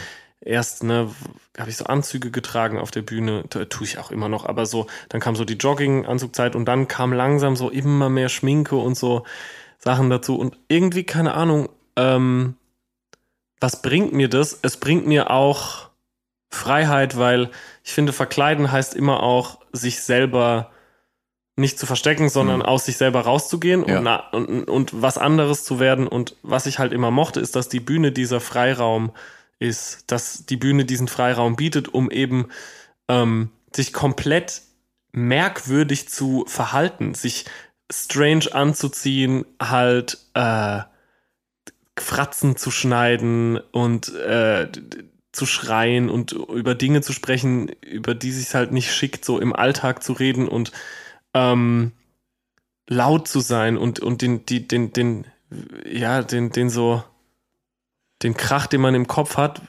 einfach so zu übertünchen mit, mit Rock und mit lauten Gitarren und das bringt mir das und es macht einfach Spaß. Ich, Und- ich, ich finde das einfach, dieser, dieser Akt des Verkleidens ist, ist was Schönes, weil ähm, ich gefall mir in der Teufelsmaske besser als ohne die Teufelsmaske. Ja, ich, ich, ich kann mir schon vorstellen, dass das schön ist, dass man so das, das eigene, also das reale Ich so im, in der Umkleidekabine zurücklässt Bisschen, und dann mit ja. so einer mit so einer ganz anderen Haltung wahrscheinlich auch auf die Bühne geht, weil man so ausstaffiert ist und anders aussieht und dann direkt auch ähm, vielleicht ein, ein stärkeres Ego hat, um, um auch dann auf der Bühne Genau. sich besser präsentieren zu können. Und es hat auch immer was vom Clown. Ich, ich finde auch, dass es einfach unterhaltsam ist, Mhm. wenn jemand kommt und grelles, neonfarbenes Make-up trägt Ja. und, und grellen äh, äh, äh, Nagellack und ich habe so krasse Boots an mit so hohem Absatz und ich habe ein, Boah, Hast du bemalten- keine, hast du keine Angst, dass du dich auf die Schnauze legst mit den Dingen? Bisher noch nicht passiert, aber wenn es passiert, dann roll with the punches, ne? Nee, es geht. Ich mache sogar immer den einen Sprung bei dem Song. Ich bin Ja. bisher immer ganz glimpflich gelandet. So, das, wenn mir was passiert, dann immer besoffen, irgendwie nach der Show. Kapselriss im Finger oder Okay. ähm, so ein Blödsinn. Nee, es hat immer auch was vom Clown, wollte ich sagen. So, dass, Ja. dass man halt auch einfach auf die Bühne geht und ähm, all aussieht und halt irgendwie äh, Grimassen äh, zieht und halt äh, so ist, guck mal hier, ich, Zunge raus und äh, findet ihr, dass man die Leute halt so unterhält. Es hat auch immer was mit Unterhaltung zu tun und das, das finde ich in Ordnung. Und genau, man, man, man, wie du auch gesagt hast, so man, man kommt dann auch weiter, die Privatperson rückt so in den Hintergrund und man wird halt plötzlich so, so eine Figur und das finde ich irgendwie ganz nice. Es hat halt was von Glam, es hat was von, ja, das ist so, so sehe ich Musik und natürlich mag ich auch Prefab Sprout, wo halt alles überhaupt nicht äh, auf Glam und Look ausgelegt ist oder irgendwie kann mir alles Mögliche, äh, mag alles Mögliche, so, ich mag auch Black Lips und da, die tragen keine Masken und so, aber Wobei die natürlich auch einen, einen Look haben. einen. Look haben und Okay, ein gutes sag- Auftreten. Gib mir so. mal ein Beispiel. Weiß ich nicht, ähm, ist schwierig, gell, wenn man jetzt so durchgeht, aber vielleicht so Swans. Ja. Swans haben jetzt keine Verkleidung. Also es gibt, es gibt Bands, die Oder- treten natürlich als Normalos, gehen die auf die Bühne. Ich kann dann schon der No nachvollziehen. Twist oder so ein gutes Ja. Beispiel oder äh, Ja. Beck. Beck. Nee, das stimmt auch. Also Beck, der hat ja auch immer so oft Anzüge an und, Okay, und, und, aber und sowas. Also der, äh, ja, Ja. aber jetzt so oder weiß ich nicht Waves oder so irgend sowas. Also Ja. genau und ähm, aber nee, das ist schon immer, ja, weißt du, Cradle of Filth und Turbo Negro und alles, was halt so da war. Wow, das, ich wollte auch irgend sowas machen. Was ich, was ich interessant finde, ist, dass die, diese Bands, die du da nennst und die Bands, die sich da halt verkleidet haben und so, dass die halt alle so eher so dem, dem Heavy Rock und Metal und so weiter entsprechen und halt alle eher laut und wild sind, während du ja tatsächlich sehr pop-orientierte Musik machst. Voll. Ja. Ja. Und ähm, für dich war, als du so 13, 14 warst, also als du so, so ein bisschen diese Maskenbands hinter dir gelassen hattest, beziehungsweise die vielleicht im Hintergrund noch mitliefen, aber irgendwann kam dann mit 13, 14 für dich der Deutschpunk, der anscheinend sehr wichtig war. Und ich würde behaupten, dass du vom Deutschpunk auf jeden Fall mehr musikalisch rübergerettet hast als vom Ja, ich Schockrock. find, das stimmt, aber es gibt, also das ist halt so weird. Jemand hat meine Mucke mal als Wave-Metal-Schlager bezeichnet und Mhm. ich finde, das, das trifft den Nagel eigentlich am besten ja. auf den Kopf. Wave-Metal-Schlager. Ja. Wo würdest du den Metal-Aspekt festmachen? Ich finde, da gibt's schon immer so, wenn man so vertrackte Songstrukturen und auch Harmonizing, gerade so harmonized Gitarrensolos, vielleicht sowas wie in ein Lied geht nie kaputt, wo es dann dieses typische Terz-Ding so ist, was man so aus so cheesy Metal-Sachen kennt und so und, und auch die Gitarren-Sounds, die verzerrten Gitarren-Sounds als solche. Es ist schon immer so ein bisschen, ähm, ja, also es gibt schon so, das, es ist halt so ein komisches Mischmasch. Ich glaube, das würde sonst im Indie-Pop und Post-Punk niemand ähm, so, so Elemente mit reinbringen. So. Das, das, das, das, das zeigt sich vielleicht nicht so offensiv, aber ich finde, es ist auf jeden Fall da, auch in Songs wie Wolpertinger oder so am Ende. Das ist schon immer alles so ein bisschen drüber halt und ähm, das, das Ding ist, als ich so angefangen habe, Deutsch Punk zu hören, ähm, war auch nicht so lange, aber genau, das war so, da habe ich mich dann irgendwie zum ersten Mal so einer Sache verschrieben gefühlt und so zugehörig gefühlt. Und ich dachte so, okay, ich darf jetzt nur noch das hören. Ja. Und selbst da haben mir immer so Sachen gefallen, die auch einen performativen Aspekt hatten und die irgendwie äh, ja affig waren, sowas wie die Kassierer Ja, oder so. ja. Fand ich natürlich irgendwie gut, finde ich auch immer noch gut. Und ähm, ich töte meinen Nachbarn und verprügel seine Leiche. Genau. Äh, äh, ja, ähm, und, und später dann ist mir halt aufgefallen, irgendwie, okay, man muss nicht immer nur diese ein, also man darf alles hören. Das war mir lange irgendwie nicht klar, aber auch da ging es ja irgendwie um eine Art Verkleidung. Weißt du, was ich meine? Also auch da wurde sich ja irgendwie verkleidet und ähm, dann, dann nicht lange später kam halt so erst so eine krasse New Rave Indie Elektropop Phase. Da fand ich dann das Weiß Magazin total geil und habe so Klecksens gehört und Peaches und Peaches, die ich damals als Support für Marilyn Manson Ja. mit neun überhaupt nicht verstanden habe. Total albern fand. Und dann sp- jetzt fand ich es total geil und ähm, Block Party fand ich herrlich und habe dann auch wieder angefangen, so Misfits zu hören, die ich immer total cool fand. Ganz Bitte? kurz nochmal Ja. zurück zum äh, Deutschpunk. Ähm, wenn ich mich nicht irre, dann hat dir Zoris, dein zweites Album, relativ viele Vergleiche eingebracht mit äh, Farin Urlaub und den, den frühen Ärzten Mhm. und so weiter. Und interessanterweise musstest Catch, du, mich, musste, auf, catch mich auf Tour mit den Ärzten nächstes Jahr. ja, aber interessanterweise musstest du zugeben, dass das gar nicht so eine Band war, die du viel gehört hast und die wirklich einen großen Einfluss auf dich gehabt hätte, oder? Ich mag die Ärzte, ähm, aber ich kenne vor allem die späten Ärzte, die äh, Männer sind Schweine Ja. und äh, Yoko Ono und ähm, Junge, so diese Ja. lasse Reden, so das waren eher unrockbar. Geiler Song, aber Ja. ähm, das sind so die Ärzte, die ich mitgekriegt habe. Mir war dann auch gar nicht klar, dass es damals so eine wavigere Pop, Schlager, Punk, New Wave, ich wiederhole mich, Phase gab. Ja, ja, ja. Ähm, Das wusste ich irgendwie wirklich nicht, weil ich das nie so gehört habe, weil, weil, weil mir dann der Inhalt immer so ein bisschen zu Ah. ulkig war. Und das meine ich gar nicht böse. Und mittlerweile, also ich finde natürlich irgendwie so ähm, zu spät und so, das sind natürlich alles krasse Songs, so keine Frage. Ne? Hm. Das ist, ist, ist, ist super. Oder bitte, bitte, so. Das, das check ich dann, wo Ja. der Vergleich auch herkommt. Äh, war jetzt aber nicht so das, was ich in meiner Punkphase gehört habe. Wir haben so Bands, so Deutsch-Punk-Bands, die Zusammenrottung, auch Staatspunkrott, äh, ja, und Also Schlachtrufe Punk. Schlachtrufe BRD-Sachen, Ja. ja, ja äh, Sch- Schleimkeim und Slime auch und Toxoplasma. äh, g- gewusst, aber nie gehört. Werthers Schlechte, auch ZSK, so Skatepunk-Terrorgruppe Ja, ja. natürlich. Ähm, War der live? nee, kenn ich nicht. Nee. Nee. Die alte Band von Markus Wiebusch, bevor er Catcar hatte. Nee, aber Spermbirds fiel Okay. mir da noch ein zum Beispiel. Oder so, halt einfach so, ähm, was halt so Troopers, was ich immer noch sehr gerne höre. Mhm. Das glaubt mir irgendwie auch keiner. Ich bin, Das ist Oi-Punk schon, ne? Mhm. Ja. ähm, Troopers für impotente Kreise, Troopers, weil Onkels finde ich scheiße oder so. Gibt es irgend so eine, so ähnlich, das ist wahrscheinlich nicht Ja. ganz richtig, aber so eine Zeile gibt es auf jeden Fall, die ich sehr witzig finde. Ähm, ja, und, und, und genau, und dann irgendwann nach diesem, nach dem Kram und nachdem es dann auch mehr so, wie gesagt, dieses Elektropop, British New Rave, bla Ding äh, kam, dann kam halt einerseits kam Morrissey in mein Leben, Mhm. so und The Smiths und damit dann auch extrem viel Post-Punk und New Wave. Erst englische Sachen, dann neue deutsche Welle-Kram. Ähm, und es kam halt auch so diese, was Weiß mal in so einer Doku genannt hat, The New Garage Explosion, Jay Retard, äh, Waves war für mich unfassbar wichtig, weil ich habe diese erste Waves-Platte bei Müller gekauft. Circa, das war schon viel später, dann so 2011 oder so, 10 oder 11. Ähm, nee, es muss, ich weiß nicht, wann das erste Waves-Album rauskam.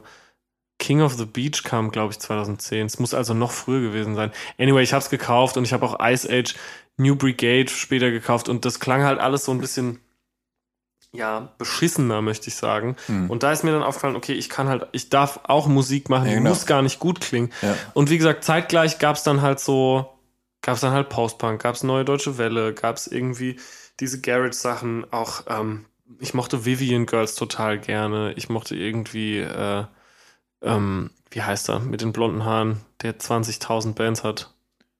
Ty Seagal, ja. Mochte Ty Seagal ganz gerne und so. Und, und, und dann habe ich auch irgendwie gecheckt, okay, es kann halt auch, es kann halt auch schroff sein Ja. es kann halt auch irgendwie Lo-Fi. Lo-Fi sein. Und dann Ja. habe ich erst angefangen, so Lo-Fi-Sachen zu machen. Und wenn man sich die Demos zu Wolpertinger und Ellen Line aufhört, die äh, anhört, die ja auch auf der Platte äh, sind, ähm, auf Spotify, dann hört man das auch, dass das halt so John Maus äh, Waves-mäßig sein sollte, aber Mhm. halt in so einem ja, es, es sollte schon auch irgendwie nach Duff klingen, aber es sollte irgendwie auch nach John Maus klingen und so. Ich weiß, das, das klingt alles, als würde es keinen Sinn machen, aber in meinem Kopf Ja, ist ja. das natürlich auch alles eine, ein Mischmasch mit. Ja, du hast, du hast gerade einen Haufen Bands, die und weiß, ich einen Haufen so- Wellen ich hab zusammen aber, voll, aber ich aufgezählt, habe ja. auch so viel irgendwie Ja. darüber gesprochen und muss immer wieder darüber Ja. sprechen, dass es, dass es sich irgendwie auch in meinem Kopf so, ich bin jetzt 28, so ist es in den letzten, weiß ich nicht, sieben Jahren so viel passiert, dass ich, ich man denkt immer, dass Ja. man nie irgendwas vergisst und plötzlich fragt dich jemand, ja, wie, wann kam das, wann kam das und man ist irgendwann so, fuck, I don't even know anymore. Auf jeden Fall weiß ich, dass es halt, es war auf jeden Fall erst Shockrock, dann war es irgendwie Deutschpunk, dann kam so, so eine Elektropop-Phase und dann langsam kam halt Morrissey und The Smiths, später Garage Rock, Post-Punk, New Wave, NDW und dann habe ich auch schon angefangen an Harischheim zu schreiben mit 17. Wie, wie hast du ausgesehen als, als so, als du noch Immer so diese, die, diese, diese, diese Schockrock-Phase in den Deutschpunk überging? Na, also erstmal, also da habe ich so, äh, oh, ich hatte ganz lange Haare. Also ich habe angefangen, mir lange Haare wachsen zu lassen. Habe auch mal hin Ja. und wieder ein Green Day Shirt an, so die fand ich nämlich auch irgendwie okay. Hatte äh, Wrestling Merch auch an und ähm, Fingernägel hin und wieder lackiert und so. Und dann die Deutschpunk-Phase, da sah ich einfach aus wie ein Clown, Mann. Ich hatte so, äh, ich habe es neulich schon an anderer Stelle erzählt, aber ich hatte so Ja. eine Tartanhose an, grüne äh, Springerstiefel, aber angesprüht grün, weil ich die Docs konnte ich mir nicht leisten und dann ähm, ist ein Zaunpfahl-Shirt, so eine beige Harrington-Jacke und ein äh, orangen Pali-Schal und ein Ska-Hut. kennst du den Ska, kennst du, den Ska, kennst du Ska-Hüte? Ja. Und so ein alter, und halt, also wirklich Haare bis, bis äh, unter die äh, Brustwarzen. Also, und schwarz gefärbte Haare und wie gesagt, Fingernagellack und so ganz schlimm. Da und war ja alles. Da war alles. Alles zusammen. Let's not talk about it. Später dann natürlich auch den Iro und Ja. so und ähm, ja, es ist äh, genau und dann wie gesagt dann dann so ich oh mein Gott, ich hatte so viele Frisuren. Ich hatte natürlich die Morrissey Frisuren. Es gibt so Polaroids von mir, wo ich halt versuche so Morrissey nachzustellen mit einem Pflaster über dem Nippel und Honey Ja. geschrieben über den anderen. Ja. Da hatte ich noch keine Tattoos. so einer Brille auf, die aber gar keine Gläser drin hat, so weil Morrissey Ja. hat ja in dem Stop Me Video auch eine Brille an und so alten Secondhand-Ketten um und ähm, so Perlenketten. Und später dann hatte ich so eine Frisur wie Nathan Williams von Waves. Das Mhm. ist jetzt ungefähr die Frisur, die so alle Neukölln-Hipster haben. Dieser Nouveau Fukuhila, möchte ich fast sagen. Weißt du so ein bisschen, was ich meine? Der Ja, ja. Äh, Leipziger Kunststudenten-Look. I'm sorry if I'm offending anyone here. Aber ich habe den Scheiß Oder- mit oder der- Ich hatte diese Frisur mit 15. Oder der australische Garage Rocker Look. Ja, Ja. und das weißt du, und Ja. ähm, dann gab es halt auch American Apparel und so. Und ohne Scheiß, ich wollte jede Woche anders aussehen. Ich wollte wie die coolen Hipster, Elektro-Pop, Emos aus UK aussehen. Dann wollte ich aussehen wie Nathan Williams von Waves, der Slacker, Kiffer, Ranz-Rocker. Und dann wollte ich wieder aussehen wie Morrissey, Elegant.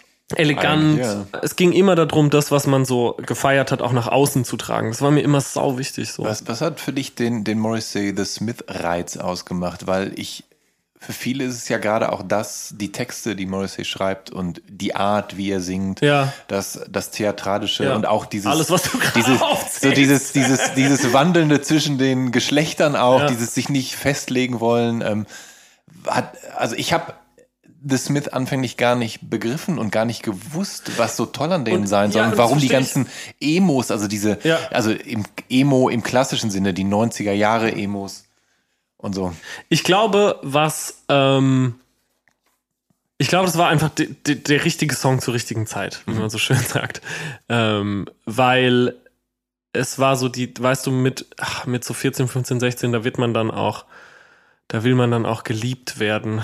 Und äh, natürlich, wow is me, alles ist so schlimm und so. Und natürlich dann fühlt man sich irgendwie, ist man auf dem Dorf und würde gerne raus und dann verkracht man sich mit seinem Vater und dann wird man irgendwie, kriegt man einen Korb und fühlt sich mit den anderen Kids aus dem Dorf irgendwie nicht, ähm, auch nicht mit allen irgendwie äh, fühlt man sich nicht gut aufgehoben da. Und das, das war, das hat mir so aus der Seele gesprochen damals. Dieses, mhm. dieses, dieses, dieser Zynismus und auch dieses, dieses, dieses wirklich ähm, ähm, total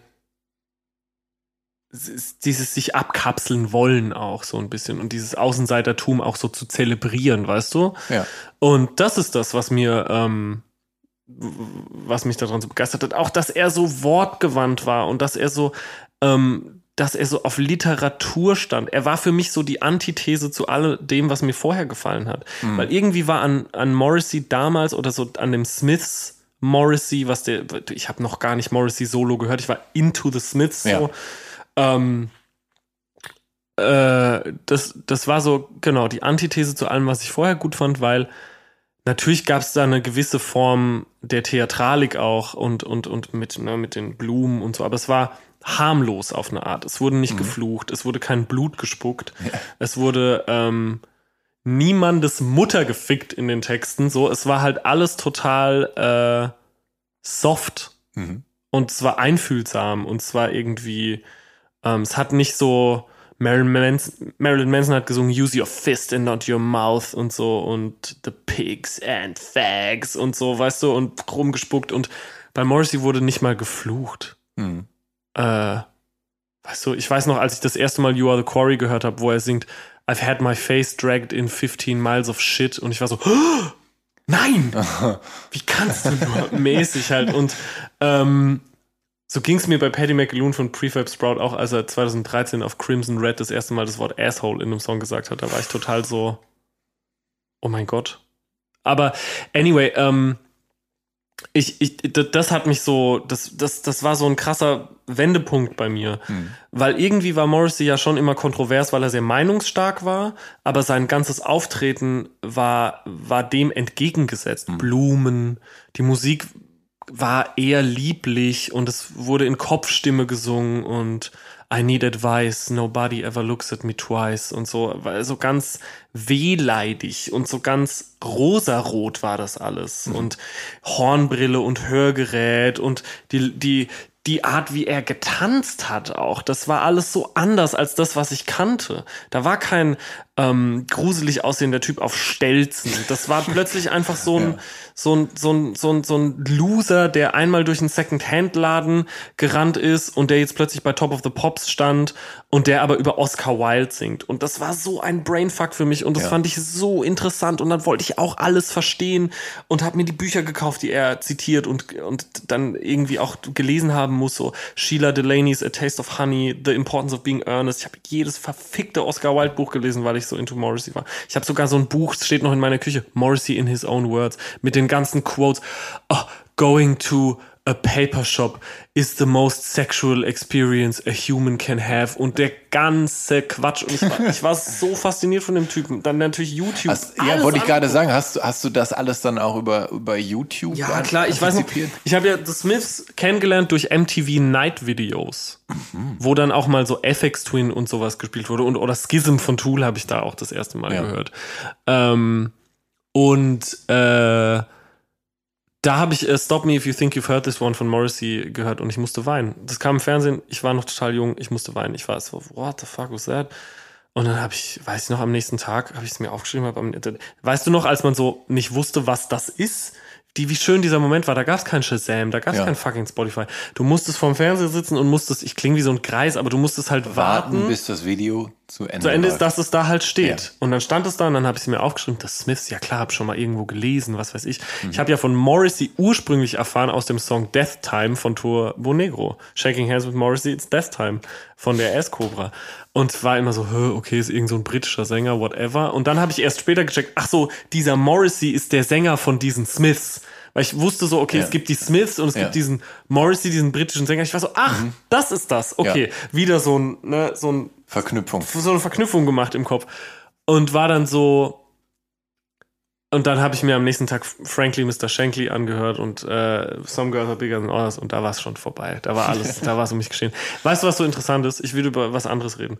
Es gibt super viele Bands, die mir fehlen.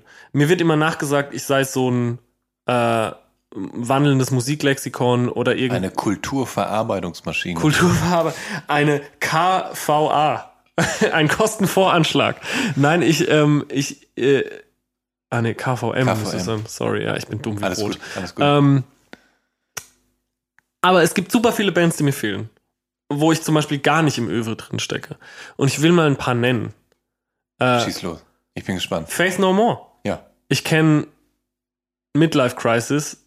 Den finde ich sehr gut. Aber du, du schätzt doch Patton sehr. Ich finde Mike Patton super.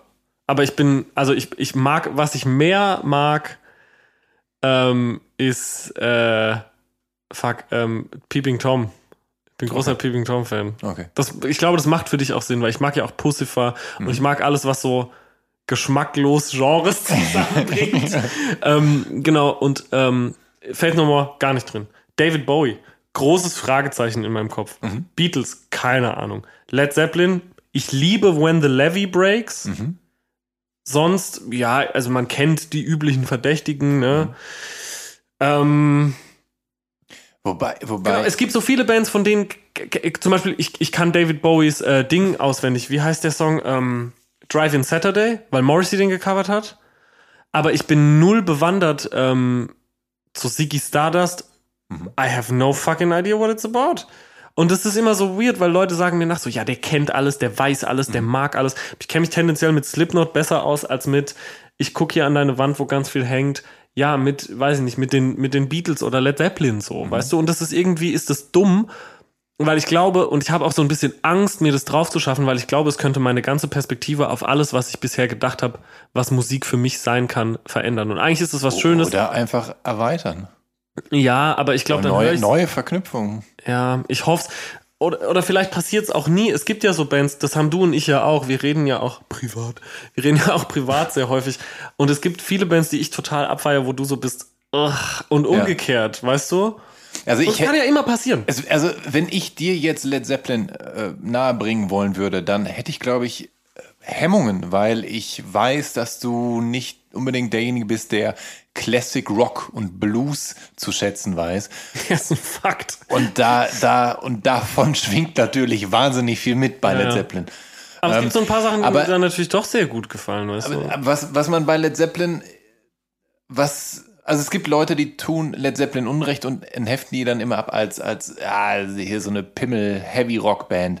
Aber dass sie tatsächlich auch eine gute Folkband, eine gute Psychedelic-Rock-Band, eine, eine gute Bluesband im, im Sinne von Blueswurzeln aufarbeiten, ähm, oder aber auch eine eine interessante Band sind, weil sie sich zum Beispiel indische Musik mitnehmen, um dann das mit einfließen zu lassen in Ja. einen Song wie Kashmir und so. Das ist halt progressiv und interessant und weitergedacht. Und die waren ja auch alle noch recht jung und zum Teil aber eben auch schon totale Vollprofis, bevor sie überhaupt Led Zeppelin gegründet haben. Also es ist halt, es ist halt sehr interessant.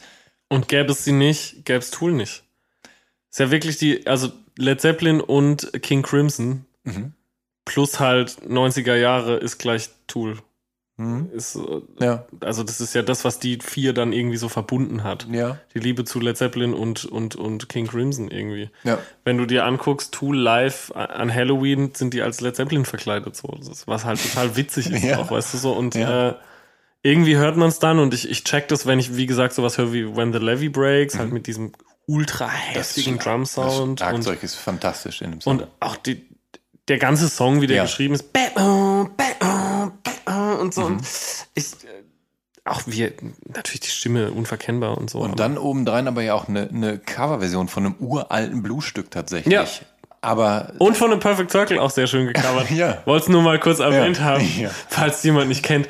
Aber so, ich bin obsessed mit so total, also mit so Sachen und dann fehlen mir so Essentials, Ja. habe ich manchmal so den Eindruck. Habe aber auch keinen Ja. Bock, mir die dann drauf zu schaffen. Ja. Bist, bist du voreingenommen? Also kommt es darauf an, wer dir Nee. was empfiehlt, dass du, dass du dir längst nicht von jedem irgendwas empfehlen lässt, sondern ja, manchmal schicken mir Leute so Sachen und sagen dann so, ich wette, das gefällt dir. Und da bin ich, da habe ich dann Ja, schon dann, so, mhm. da habe ich dann schon direkt keinen Bock mehr irgendwie. Aber ähm, nee, also ich bin immer für jede Empfehlung eigentlich sehr dankbar, muss ich sagen. Und gerade wenn es jetzt irgendwie von dir zum Beispiel käme, dann wüsste ich so, okay, Schleimer. nee, du weißt ja überhaupt nicht, du hast ja auf dem Schirm, was ich gerne mag und so, und dann hast du jetzt irgendwie was gehört. Das ist mir ja schon viel gezeigt auch. Und weiß nicht, ähm, Ja, wobei du vieles hörst und magst, wovon ich überhaupt keine Ahnung habe, weil du.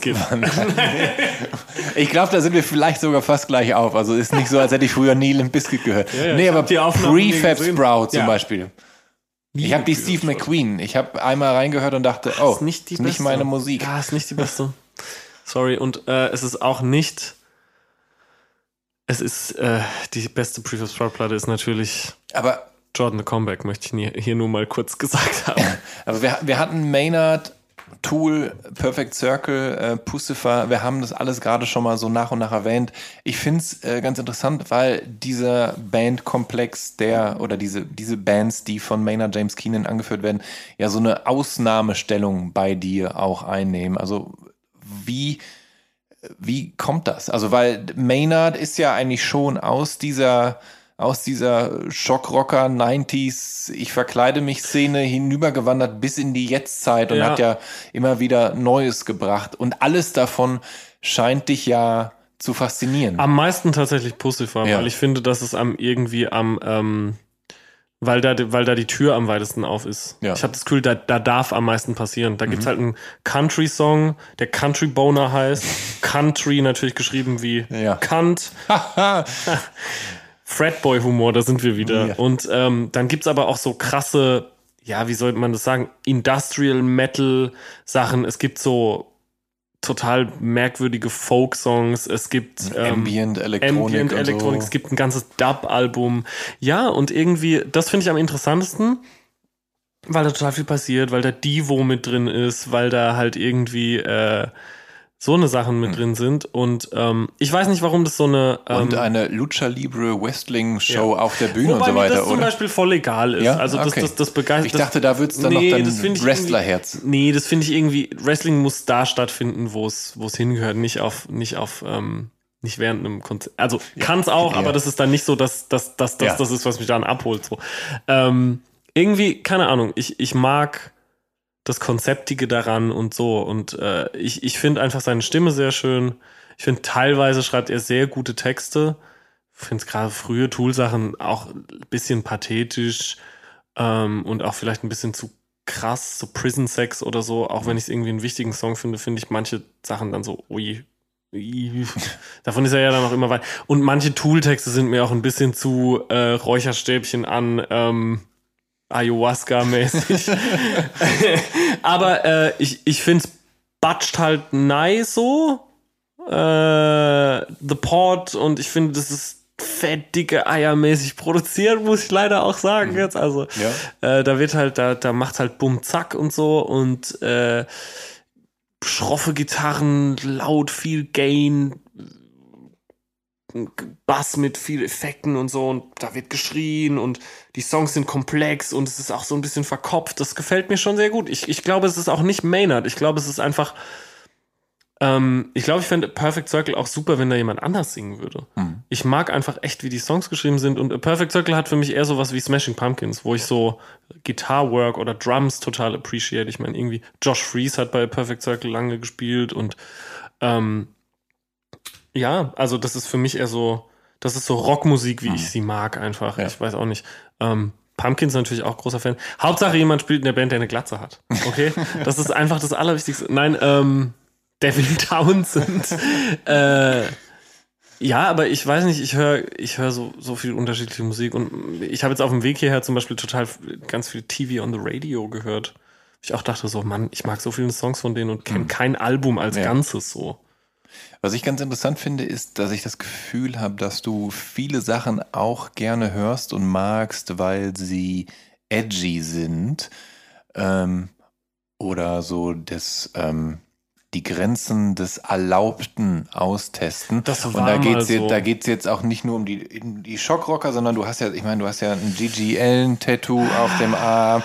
Und du hast dich äh, recht äh, gut mit dem Grenzgänger Boyd Rice auseinandergesetzt. Ja.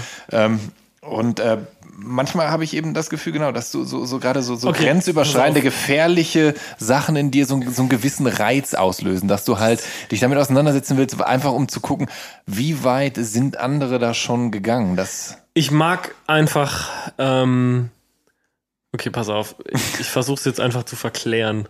Ähm, das Gigi-Tattoo muss ich vielleicht die Jock machen. reden wir über, reden wir darüber. Ja. Ähm, das Ding ist, ich bin, glaube ich, was, was man so Nihilist nennen würde. Ich glaube, glaube ich, auch aus egozentrischen Gründen nicht an, ähm, nicht so viel an Zwischenmenschlichkeit.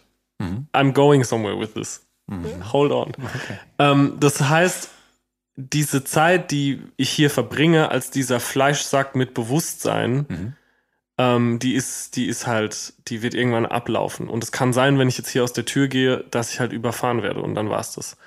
Und ähm, ich finde, das Leben ist teilweise so all, dass meine Lebensrealität besteht halt aus äh, Telefonaten mit Notaren und Steuerleuten und ähm, irgendwie auch schönen Sachen, aber auch viel unschönen Sachen und ähm, es gibt so viel Elend und alles, dass das eigentlich geht das alles und die sowieso jetzt gerade eine extrem merkwürdige Zeit und dann irgendwie werde ich auch älter und irgendwie, keine Ahnung, es ist, es passiert in meinem Kopf extrem viel. Und ich finde, es lohnt sich nicht so dogmatisch zu leben, weil, wie gesagt, ich, ich, ich halte das alles, was ich zum Beispiel mache, für einen ähm, lautlosen Furz in the grand scheme of the universe. It doesn't fucking matter, weil irgendwann alles in sich zusammenfällt. Und das ist so vielleicht dieser nihilistische Aspekt daran, dass man so sagt, so, oh mein Gott, alles, alles stirbt, alles geht kaputt. Ähm, und deswegen finde ich es interessant oder finde ich vor allem oder fand vor allem eine Zeit lang solche Personen interessant, die irgendwie die Absurdität des Daseins ausloten und das so rückprojizieren auf, auf ihre Umwelt. Mhm. Ähm, zum Beispiel jemand wie, wie, wie der Künstler Christo oder so. Mhm. Oder Divine. Weißt du, so Mhm. Leute, die einfach das Leben so beim Schopf greifen und das so Ja. über sich wirbeln. Und ähm, das muss nicht mal heißen, dass man ausgerechnet was hinterlässt. Aber ich finde es schon immer krass, wenn jemand halt so die Gegebenheiten, die irgendjemand mal festgelegt hat und wo die Mehrheit äh, sagt, okay, das, das äh, finden wir ist Moral und das finden wir ist richtig und falsch. Ähm, Leute, die diese Grenzen ausloten, das fand ich ganz lange sehr interessant. Äh, und da war ich aber auch noch nicht erwachsen genug, um zu sehen, dass halt das eine sehr privilegierte und einschienige, ein sehr privilegierter und einschieniger Tunnelblick ist, den ich da habe. Verstehst du, was ich meine? Dass ich sagen kann, so natürlich finde ich Boyd Rice irgendwie subversiv, was er überhaupt nicht ist, weil ich halt nicht damit konfrontiert bin, dass das, was er macht, äh, für mich per se verletzend ist. Mittlerweile finde ich Boyd Rice ziemlich cringe, wie die Kids sagen würden. ähm, und finde es auch ein bisschen billo, Ja. weil das, was da dahinter steckt, ist dann nämlich alles gar nicht so. Äh, da ist viel, da ist wenig Meat on the Bone, sage ich mal. Und deswegen, ähm, ich fand so ein paar Aktionen, so ein paar Fotos, die er gemacht hat, irgendwie ein paar Essays, die er geschrieben hat, ähm, gerade über die, die, die 60er und über Grusel-TV-Shows aus dieser Zeit und über Shampooflaschen und was es nicht alles gab. Ähm, die finde ich sehr interessant.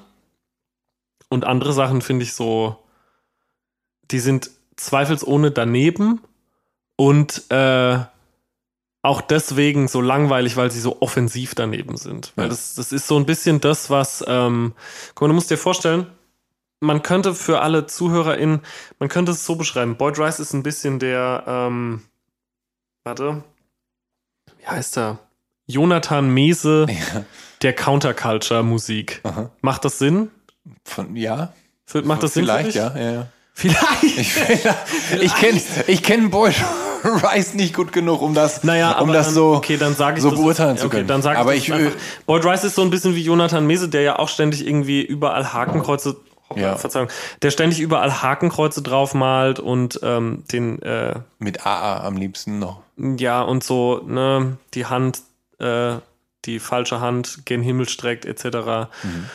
Und ähm, das dann so als Ikonoklasmus halt verkauft irgendwie, ne? Und was ja auch gemeinhin anerkannt ist. Ich habe neulich Urlaub in Kopenhagen gemacht und war dann im Louisiana, was eins der ähm, äh, äh, angesehensten und größten äh, Kunstsammlungen, also eine der größten angesehenen Kunstsammlungen, ein ähm, Riesenmuseum ist, wo Werke gezeigt äh, wurden, die sich extrem kritisch, ich habe leider den Künstler vergessen, extrem äh, kritisch mit ähm, Rassismus auseinandergesetzt haben, ähm, mit, mit, mit People of Color.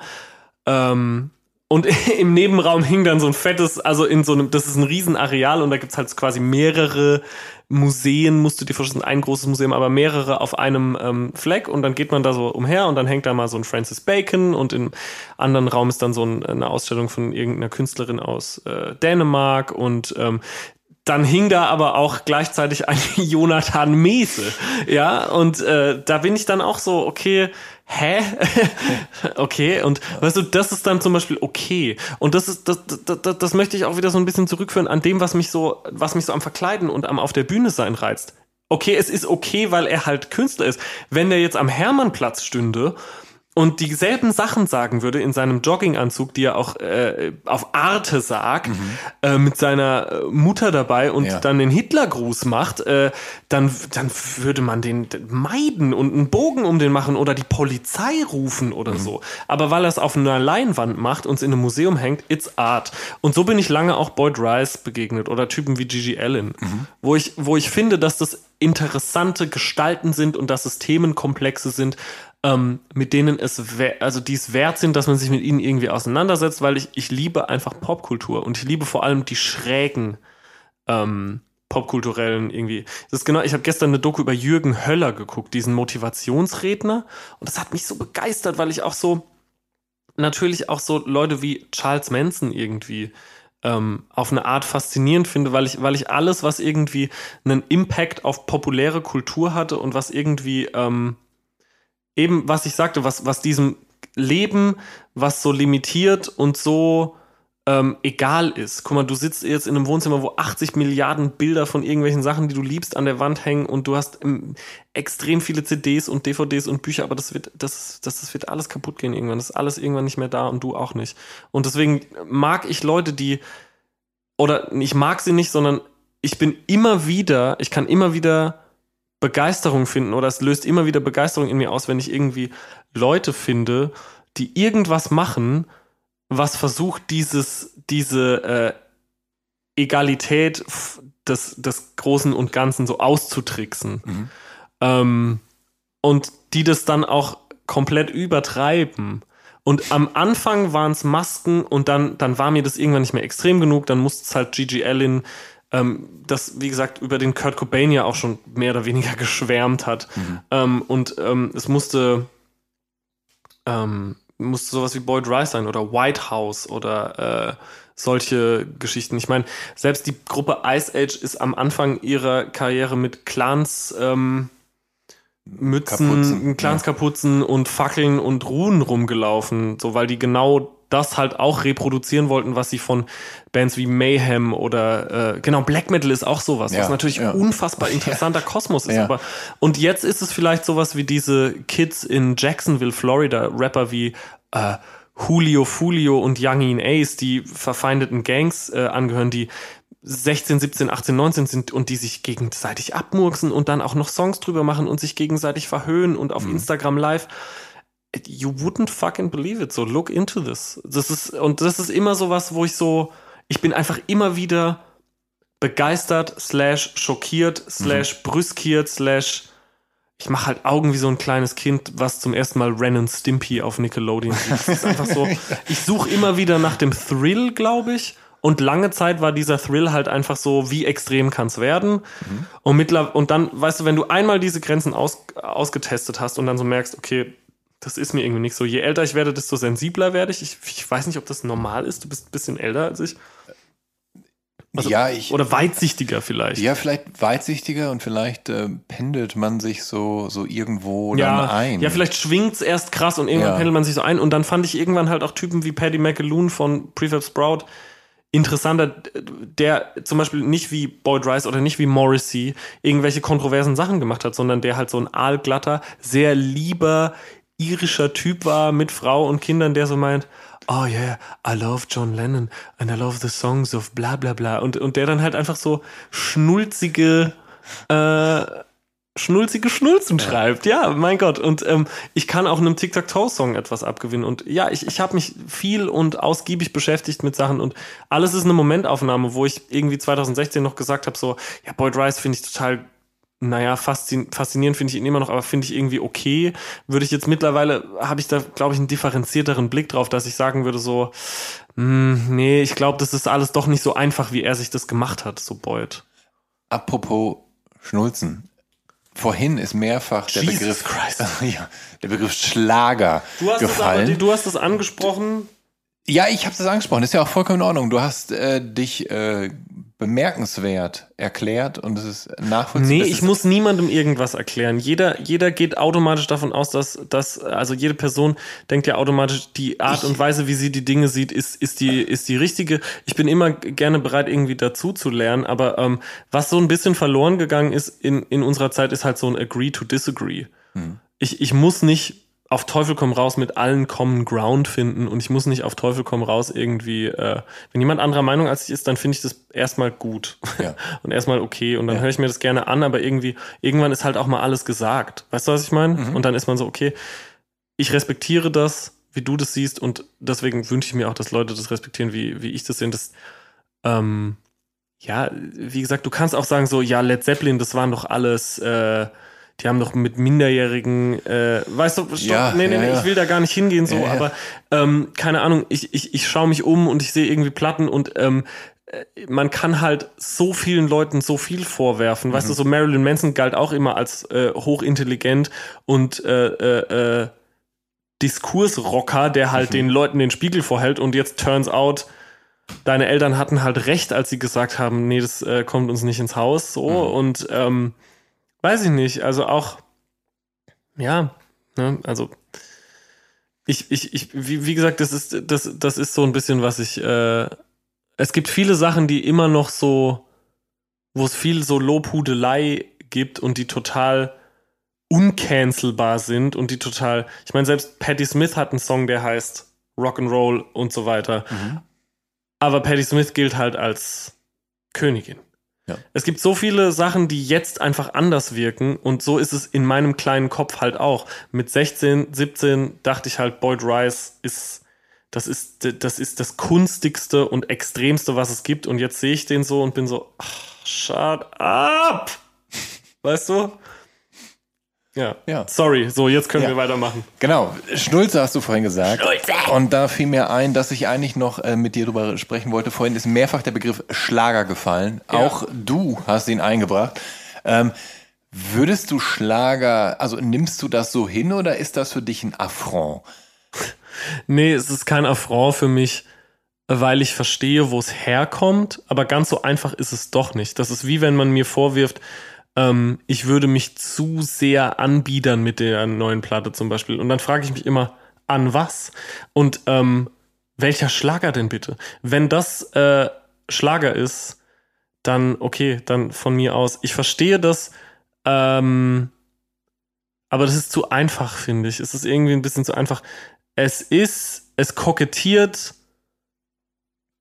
natürlich wieder mit dieser Grenzübertretung, dass man sagt, okay, was ist, was gilt als gemeinhin geschmackvoll in der Musik und wie kann ich halt einen Text, den vielleicht der so Distelmeier äh, äh, Referenz irgendwie hat oder wo der, der so Erinnerungen an mehr so was Tokotronic-eskes auslöst, wie kann ich den mit was in Verbindung bringen, was dem entgegensteht? Wie kann ich da Reibung erzeugen? Und für mich ist es so, wenn ich singe Omnipräsenz trotz Renitenz, dann muss danach halt ein Fußballstadion-esker Chor kommen, der halt so eher bei, äh, weiß ich nicht, wo sowas sonst vorkommen würde. So. Ich, ich glaube auch nicht im Schlager. Ich glaube, Schlager ist nochmal eine Spur anders einfach. Und ähm, wenn ich mir die Top 50 Deutschlands oder der Welt oder virale Hits gerade anhöre, dann ist da nichts, was auch nur ansatzweise so klingt wie die Musik, die ich mache. Was nicht heißen soll, dass meins besonders gut ist, sondern dass das, was ich mache, immer noch super schräg ist. Und es als Schlager abzutun, ist zu einfach. Es ist, ähm, es, es ist natürlich es geht mir immer um Reibung und es geht mir immer um Gegensätze. Und ich weiß auch, dass, dass dieser Spagat, den ich da versuche zu machen, mir irgend, mich irgendwann entzwei reißen wird, weil Leute, die gerne blutüberströmte Teufel sehen, die wollen keinen äh, schlageresken Wave-Metal hören. Und Leute, die tendenziell Lust auf diese Musik haben, wie ich sie mache, in Teilen, die wollen dieses, ähm, diese, diese Bilder nicht dazu. Mhm. Aber darum geht's halt. Es geht darum, so Sachen zusammenzubringen, die nicht zusammengehören. Und ähm, ich habe mal in einem Interview gesagt, und äh, das finde ich witzig, to suck my own dick here, once over. Äh, ähm, dass ich halt genauso gerne Tokotronic höre, wie ich Tic-Tac-Toe höre. Und über die einen würden die meisten Leute wahrscheinlich sagen, es ist eine der wichtigsten deutschen Bands und die anderen sind halt Tokotronic. Eine abschließende Frage und ein da musstest ja. du auch ein bisschen schmunzeln. Ja. Das ist das einzig Lustige, was mir je eingefallen ist, deswegen habe ich mir das gemerkt. Nee, ja, keine Ahnung. Ähm, eine Sache, die ich äh, anfänglich gar nicht erwähnt habe in der ja. äh, Lobhudelei und der ähm, Erklärung, wer du bist. Und zwar hast du mit Stella Sommer von Die Heiterkeit ja noch ein Projekt namens Die, Die Mausis. Mausis. Und äh, das ist ein akustisches Projekt. Und ähm, wenn ich mich nicht irre, zum Teil, und wenn ich mich nicht irre, spielt das aber auch auf eine Sache an, die es auch mal in den 80ern gab, oder? Okay, nee, ähm, das ist witzig, dass du das sagst, weil ich war neulich auf der Discog-Seite von ja. Uns, von den ja. Mausis, und habe dann gesehen, dass wir die Mausis 2 sind oder so, weil es in den 80ern mal so eine ein Songband gab aus irgend aus den Mitgliedern irgendeiner anderen Band, die die Mausis heißt, aber das war uns so. tatsächlich gar nicht ah, klar. Okay. Wir haben uns überlegt, so wie äh, wie wenig Mühe kann man sich geben mhm. und trotzdem irgendwie eine positive Specs-Rezi kriegen. Und die Antwort ist halt sehr wenig. Ähm, nein, also natürlich irgendwie, wir haben auch noch echt ein paar okaye Songs auf Festplatten liegen und ich weiß nicht, ob die irgendwann, ähm, zum Beispiel, ich leg mein Geld in Käse an oder äh, Je suis Mausi. Und ich weiß nicht, ob. Ähm, das das wäre jetzt nämlich meine Anschlussfrage gewesen, ob da noch mal mehr kommt nach den vier weiß, Songs, die es Wer gibt. weiß, wer weiß. Aber das war ein, also wir haben die Songs geschrieben an, ich glaube, zwei Tagen und haben sie aufgenommen an weiteren zwei Tagen. Also es war einfach so ein, so ein Hirngespinst. Ich bin ja immer großer Fan davon, einen Witz möglichst weit zu treiben. Weißt du, was ich meine? Mhm. Und ähm, halt so ins Absurde das wieder zu treiben. Und, und das war wirklich ein Hirngespinst von, von Stella und mir und ich finde, Stella ist, ist eine, ist eine wirklich heftige Songwriterin so. Und, und ich, ich, Pop und Tod zum Beispiel und auch was passiert ist, äh, sind zwei Platten, die, die mir irgendwie viel bedeuten, so, die viel mit mir gemacht haben. Und äh, dass, dass man dann so sagt, ah, eigentlich müsste man eine Platte bei Bubak rausbringen, so auf so einem geschmackvollen Label und ja, also weißt du, man würde halt erwarten, so, okay, wenn, wenn Drangsal und die von der Heiterkeit Musik machen, dann müsste es irgendwas Düsteres und vielleicht oder, oder was, was Schönes sein. Hm. Und dann war es halt so was total Albernes und alles ist grau und es gibt diese Comic-Mäuse, die ich gezeichnet habe und so. Es ist ja. einfach ein, es ist einfach ein blöder Gag. Vielleicht machen wir mal wieder was, vielleicht auch nicht. Ich glaube, Stella wohnt mittlerweile in Berlin. Wir haben ehrlich gesagt kaum Kontakt. Ähm, aber jetzt nicht, weil wir uns verstritten haben oder so. Wir haben einfach Interessanterweise ist ja einer von den vier Songs eine Coverversion von ah, Agent, Orange. Agent Orange. Ja, ja. wie, wie kam es denn dazu? Ich meine, das ist ja eine, eine Surf-Punk-Band aus Kalifornien. Surf-Punk? Ja, aber sie haben zumindest sehr, sehr, ja, aber sie haben halt sehr surfige Gitarren. Das hat sie doch ausgezeichnet. Ich weiß jetzt nicht, also es klingt jetzt nicht wie Dick Dale. Nein. Nein. Nein. So, pass auf. Ähm, wir haben diesen Song äh, Die Farbe Grau. Und es ging, ging natürlich immer um, um, um, um, um irgendwie auch um. Graumaus. Nein. Um die graue Maus, ja. um, um auch Depression und um Trauer irgendwie und um Kälte und um Asphalt, ja, und um Nieselregen und ähm, wir hatten halt drei Songs und irgendwie wollten wir noch einen und dann habe ich halt Everything Turns Grey, weil wir die Farbe Grau ja auch haben. Mhm. Ähm, und dann ähm, dachten wir so, ja, Everything Turns Grey wäre doch irgendwie, oder ich, ich habe das halt vorgeschlagen, Everything Turns Grey wäre ein gutes Cover. Ich glaube, ich versinge mich auch. Ich habe den Text nicht nachgeguckt. Ich glaube, es ist also falsch auch, was ich singe. Was ich irgendwie auch wieder ganz lustig finde. Ähm, ich, ich liebe Agent Orange natürlich sehr. Vielleicht covern wir dann auf der nächsten Mausis äh, Bloodstains oder so. Nein, aber ähm, vielleicht ist das auch wieder sowas, was diesen ganzen Nihilismus-Gedanken so untermauert. No matter what you think or do or say, everything turns gray. Ich finde, das ist eine krasse Zeile so. Und ich, ich finde den Song auch, auch extrem gut. Ich, ich liebe, ich liebe den und ich, ich, ich finde, es ist kein besonders gutes Cover geworden, aber ich finde, ähm, es ist zumindest irgendwie odd. Mhm. Also es gibt ihm noch so einen weiteren Hä-Faktor. äh, ja, ja, ja, äh, genau, ja. Ich hoffe, es hat irgendwie Sinn gemacht, was ich gesagt habe, aber vielleicht muss es das auch gar nicht. Es, ich, ich, ich bin, ich, ich, mein, mein, mein, mein Gehirn wandert immer noch so ein bisschen um diesen ganzen Kram rum. Ich, ja, ich weiß nicht. Ich finde manchmal auch sowas wie, ähm, weißt du, dass man sich selber so Grenzen setzt und zum Beispiel sagt, äh, ich will jetzt irgendwie, und das ist völlig in Ordnung, wenn Leute das wollen, aber man sagt so, ich will irgendwie halt ähm, jemanden, pa Partnerin finden und ein Haus bauen und ein Auto kaufen und einen Baum pflanzen und einen Hund und ein Kind oder zwei. Und dann will ich arbeiten, bis ich 60 bin und dann will ich in Rente gehen und dann will ich in Ruhe sterben. Weißt du, was ich meine? Und das, ich finde, das ist halt irgendwie, das ist für mich kein Nach... Also ich finde es in Ordnung, Mhm. aber für mich war das nie ein nachvollziehbarer Lebensentwurf, weil ich finde, dass, dass so zu Sachen, die zu vorgezeichnet sind, die finde ich irgendwie strange, weil die sind ja menschengemacht. Und deswegen fand ich schon immer Leute, die da draus ausbrechen, auch mit ihrem Auftreten, Mhm. aus irgendwelchen Normen, die ja nicht genetisch in Stein gemeißelt sind, sondern die ja von uns gemacht wurden. Deswegen fand ich solche Leute einfach immer schon irgendwie interessant. Mhm.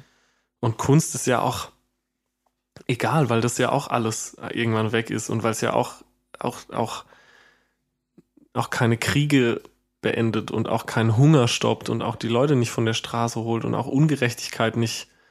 Auch wenn wir immer denken, dass es das vielleicht irgendwann kann und wenn es immer Hoffnung gibt. So Tokotronic singen von Nie wieder Krieg und singen von Hoffnung und, und von Liebe und Heal, trotzdem heal the world make it a better world, place. Aber und trotzdem hängen wir es und hängen wir uns das an die Wand so. Weißt du, was ich meine? Weil es uns halt irgendwie, weil es uns halt irgendwie auch davon ablenkt, von diesen vorgezeichneten Wegen und von, von diesen Vorstellungen und diesen Erwartungshaltungen, die, die Menschen gemacht sind, aber die es halt an uns gibt, so. Hm. Dass man halt arbeiten gehen muss und dass man halt solvent sein muss und dass man halt irgendwelche äh, Trampelpfade entlang schleichen muss, so. Und irgendwie fand ich es dann immer krass, wenn Leute so halt sagen so, nee.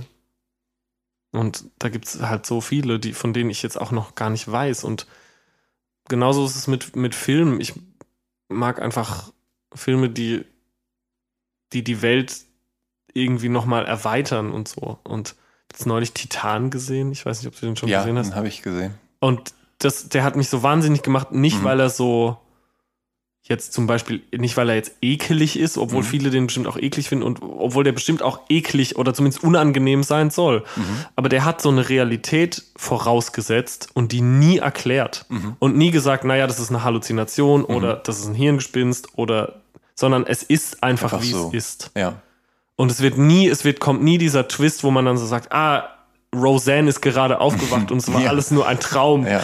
Ähm, sondern es ist, es ist einfach so, wie es ist. Und irgendwie denke ich so auch ein bisschen das Leben, um jetzt nicht zu dramatisch und pathetisch und äh, theatralisch und was weiß ich, so, so krass zu werden. Und so denke ich auch die Musik, dass irgendwie, das, das, das sind ja alles Sachen, die, das ist, die Realität haben wir uns so gebastelt, damit sie erträglich ist. Und wir denken halt, wir haben verstanden, was Schwerkraft ist und was der Himmel ist und warum es regnet und so. Und ähm, wir haben Holz genommen und haben daraus Regale gebaut, damit wir da Sachen reinstellen können und so. Aber vielleicht ist das alles einfach nur eine krasse Einbildung. Und deswegen liebe ich Leute, die dann manchmal so sagen, ich verzerre das jetzt, Ja. dein, deine Idee davon. Und das kann Musik und Kunst und Film und Comic und Buch und äh, das Tanz und Malerei, das kann das alles sehr gut. Genau, ich finde das schön, wenn Kunst erzeugt wird, die einen in der eigenen Realität erschüttert und Danke. einen vielleicht an der eigenen Realität zweifeln lässt oder, Genau. oder einen wenigstens dann auch mal so verstört, dass man mehrere Tage drüber nachdenken muss. Voll. Ja. Danach habe ich immer sehr gesucht, aber mir war es dann auch egal, ob es irgendwie um, ob, ob der Preis dafür ist, dass das vielleicht andere Leute verletzen könnte. Und jetzt mit, mit knapp 30 bin ich auf so einem anderen Schiff gerade zu Hause, wo ich jetzt sagen würde, so, das segelt eher in Richtung, ach, ich glaube, es ist schon geiler, wenn man respektvoll miteinander umgeht. Und ich glaube, es ist schon geiler, wenn es auch so, dass es auch Grenzen gibt, die vielleicht gut sind. Weißt du, dass Mhm. es auch Sachen gibt, wo man nicht hingehen muss und das auch. Ich bin auch nicht da, ich, ich bin auch, ich bin natürlich kein Fan von Zensur oder so, aber ich finde, natürlich gibt es auch Sachen, die einfach nicht sein müssen. Und das, glaube ich, habe ich mit 15, 16, 17 und mit Sicherheit auch später noch nicht gecheckt. So, da dachte ich so, es ist ein Free for all und alles muss erlaubt sein. Und das, das denke ich mittlerweile nicht mehr. Ich glaube einfach, ein paar Sachen sind, ähm, ich glaube, es ist okay, dass ein paar Sachen einfach schäbig sind. Max, dann wünsche ich dir auf dem Schiff, auf dem du jetzt unterwegs bist, wünsche ich dir ganz eine gute Fahrt. Ruhigen ein, Seegang. ruhige Gewässer. Und äh, danke dir herzlich für dieses Gespräch. Und danke dir für die Einladung, Jan. Sehr gerne.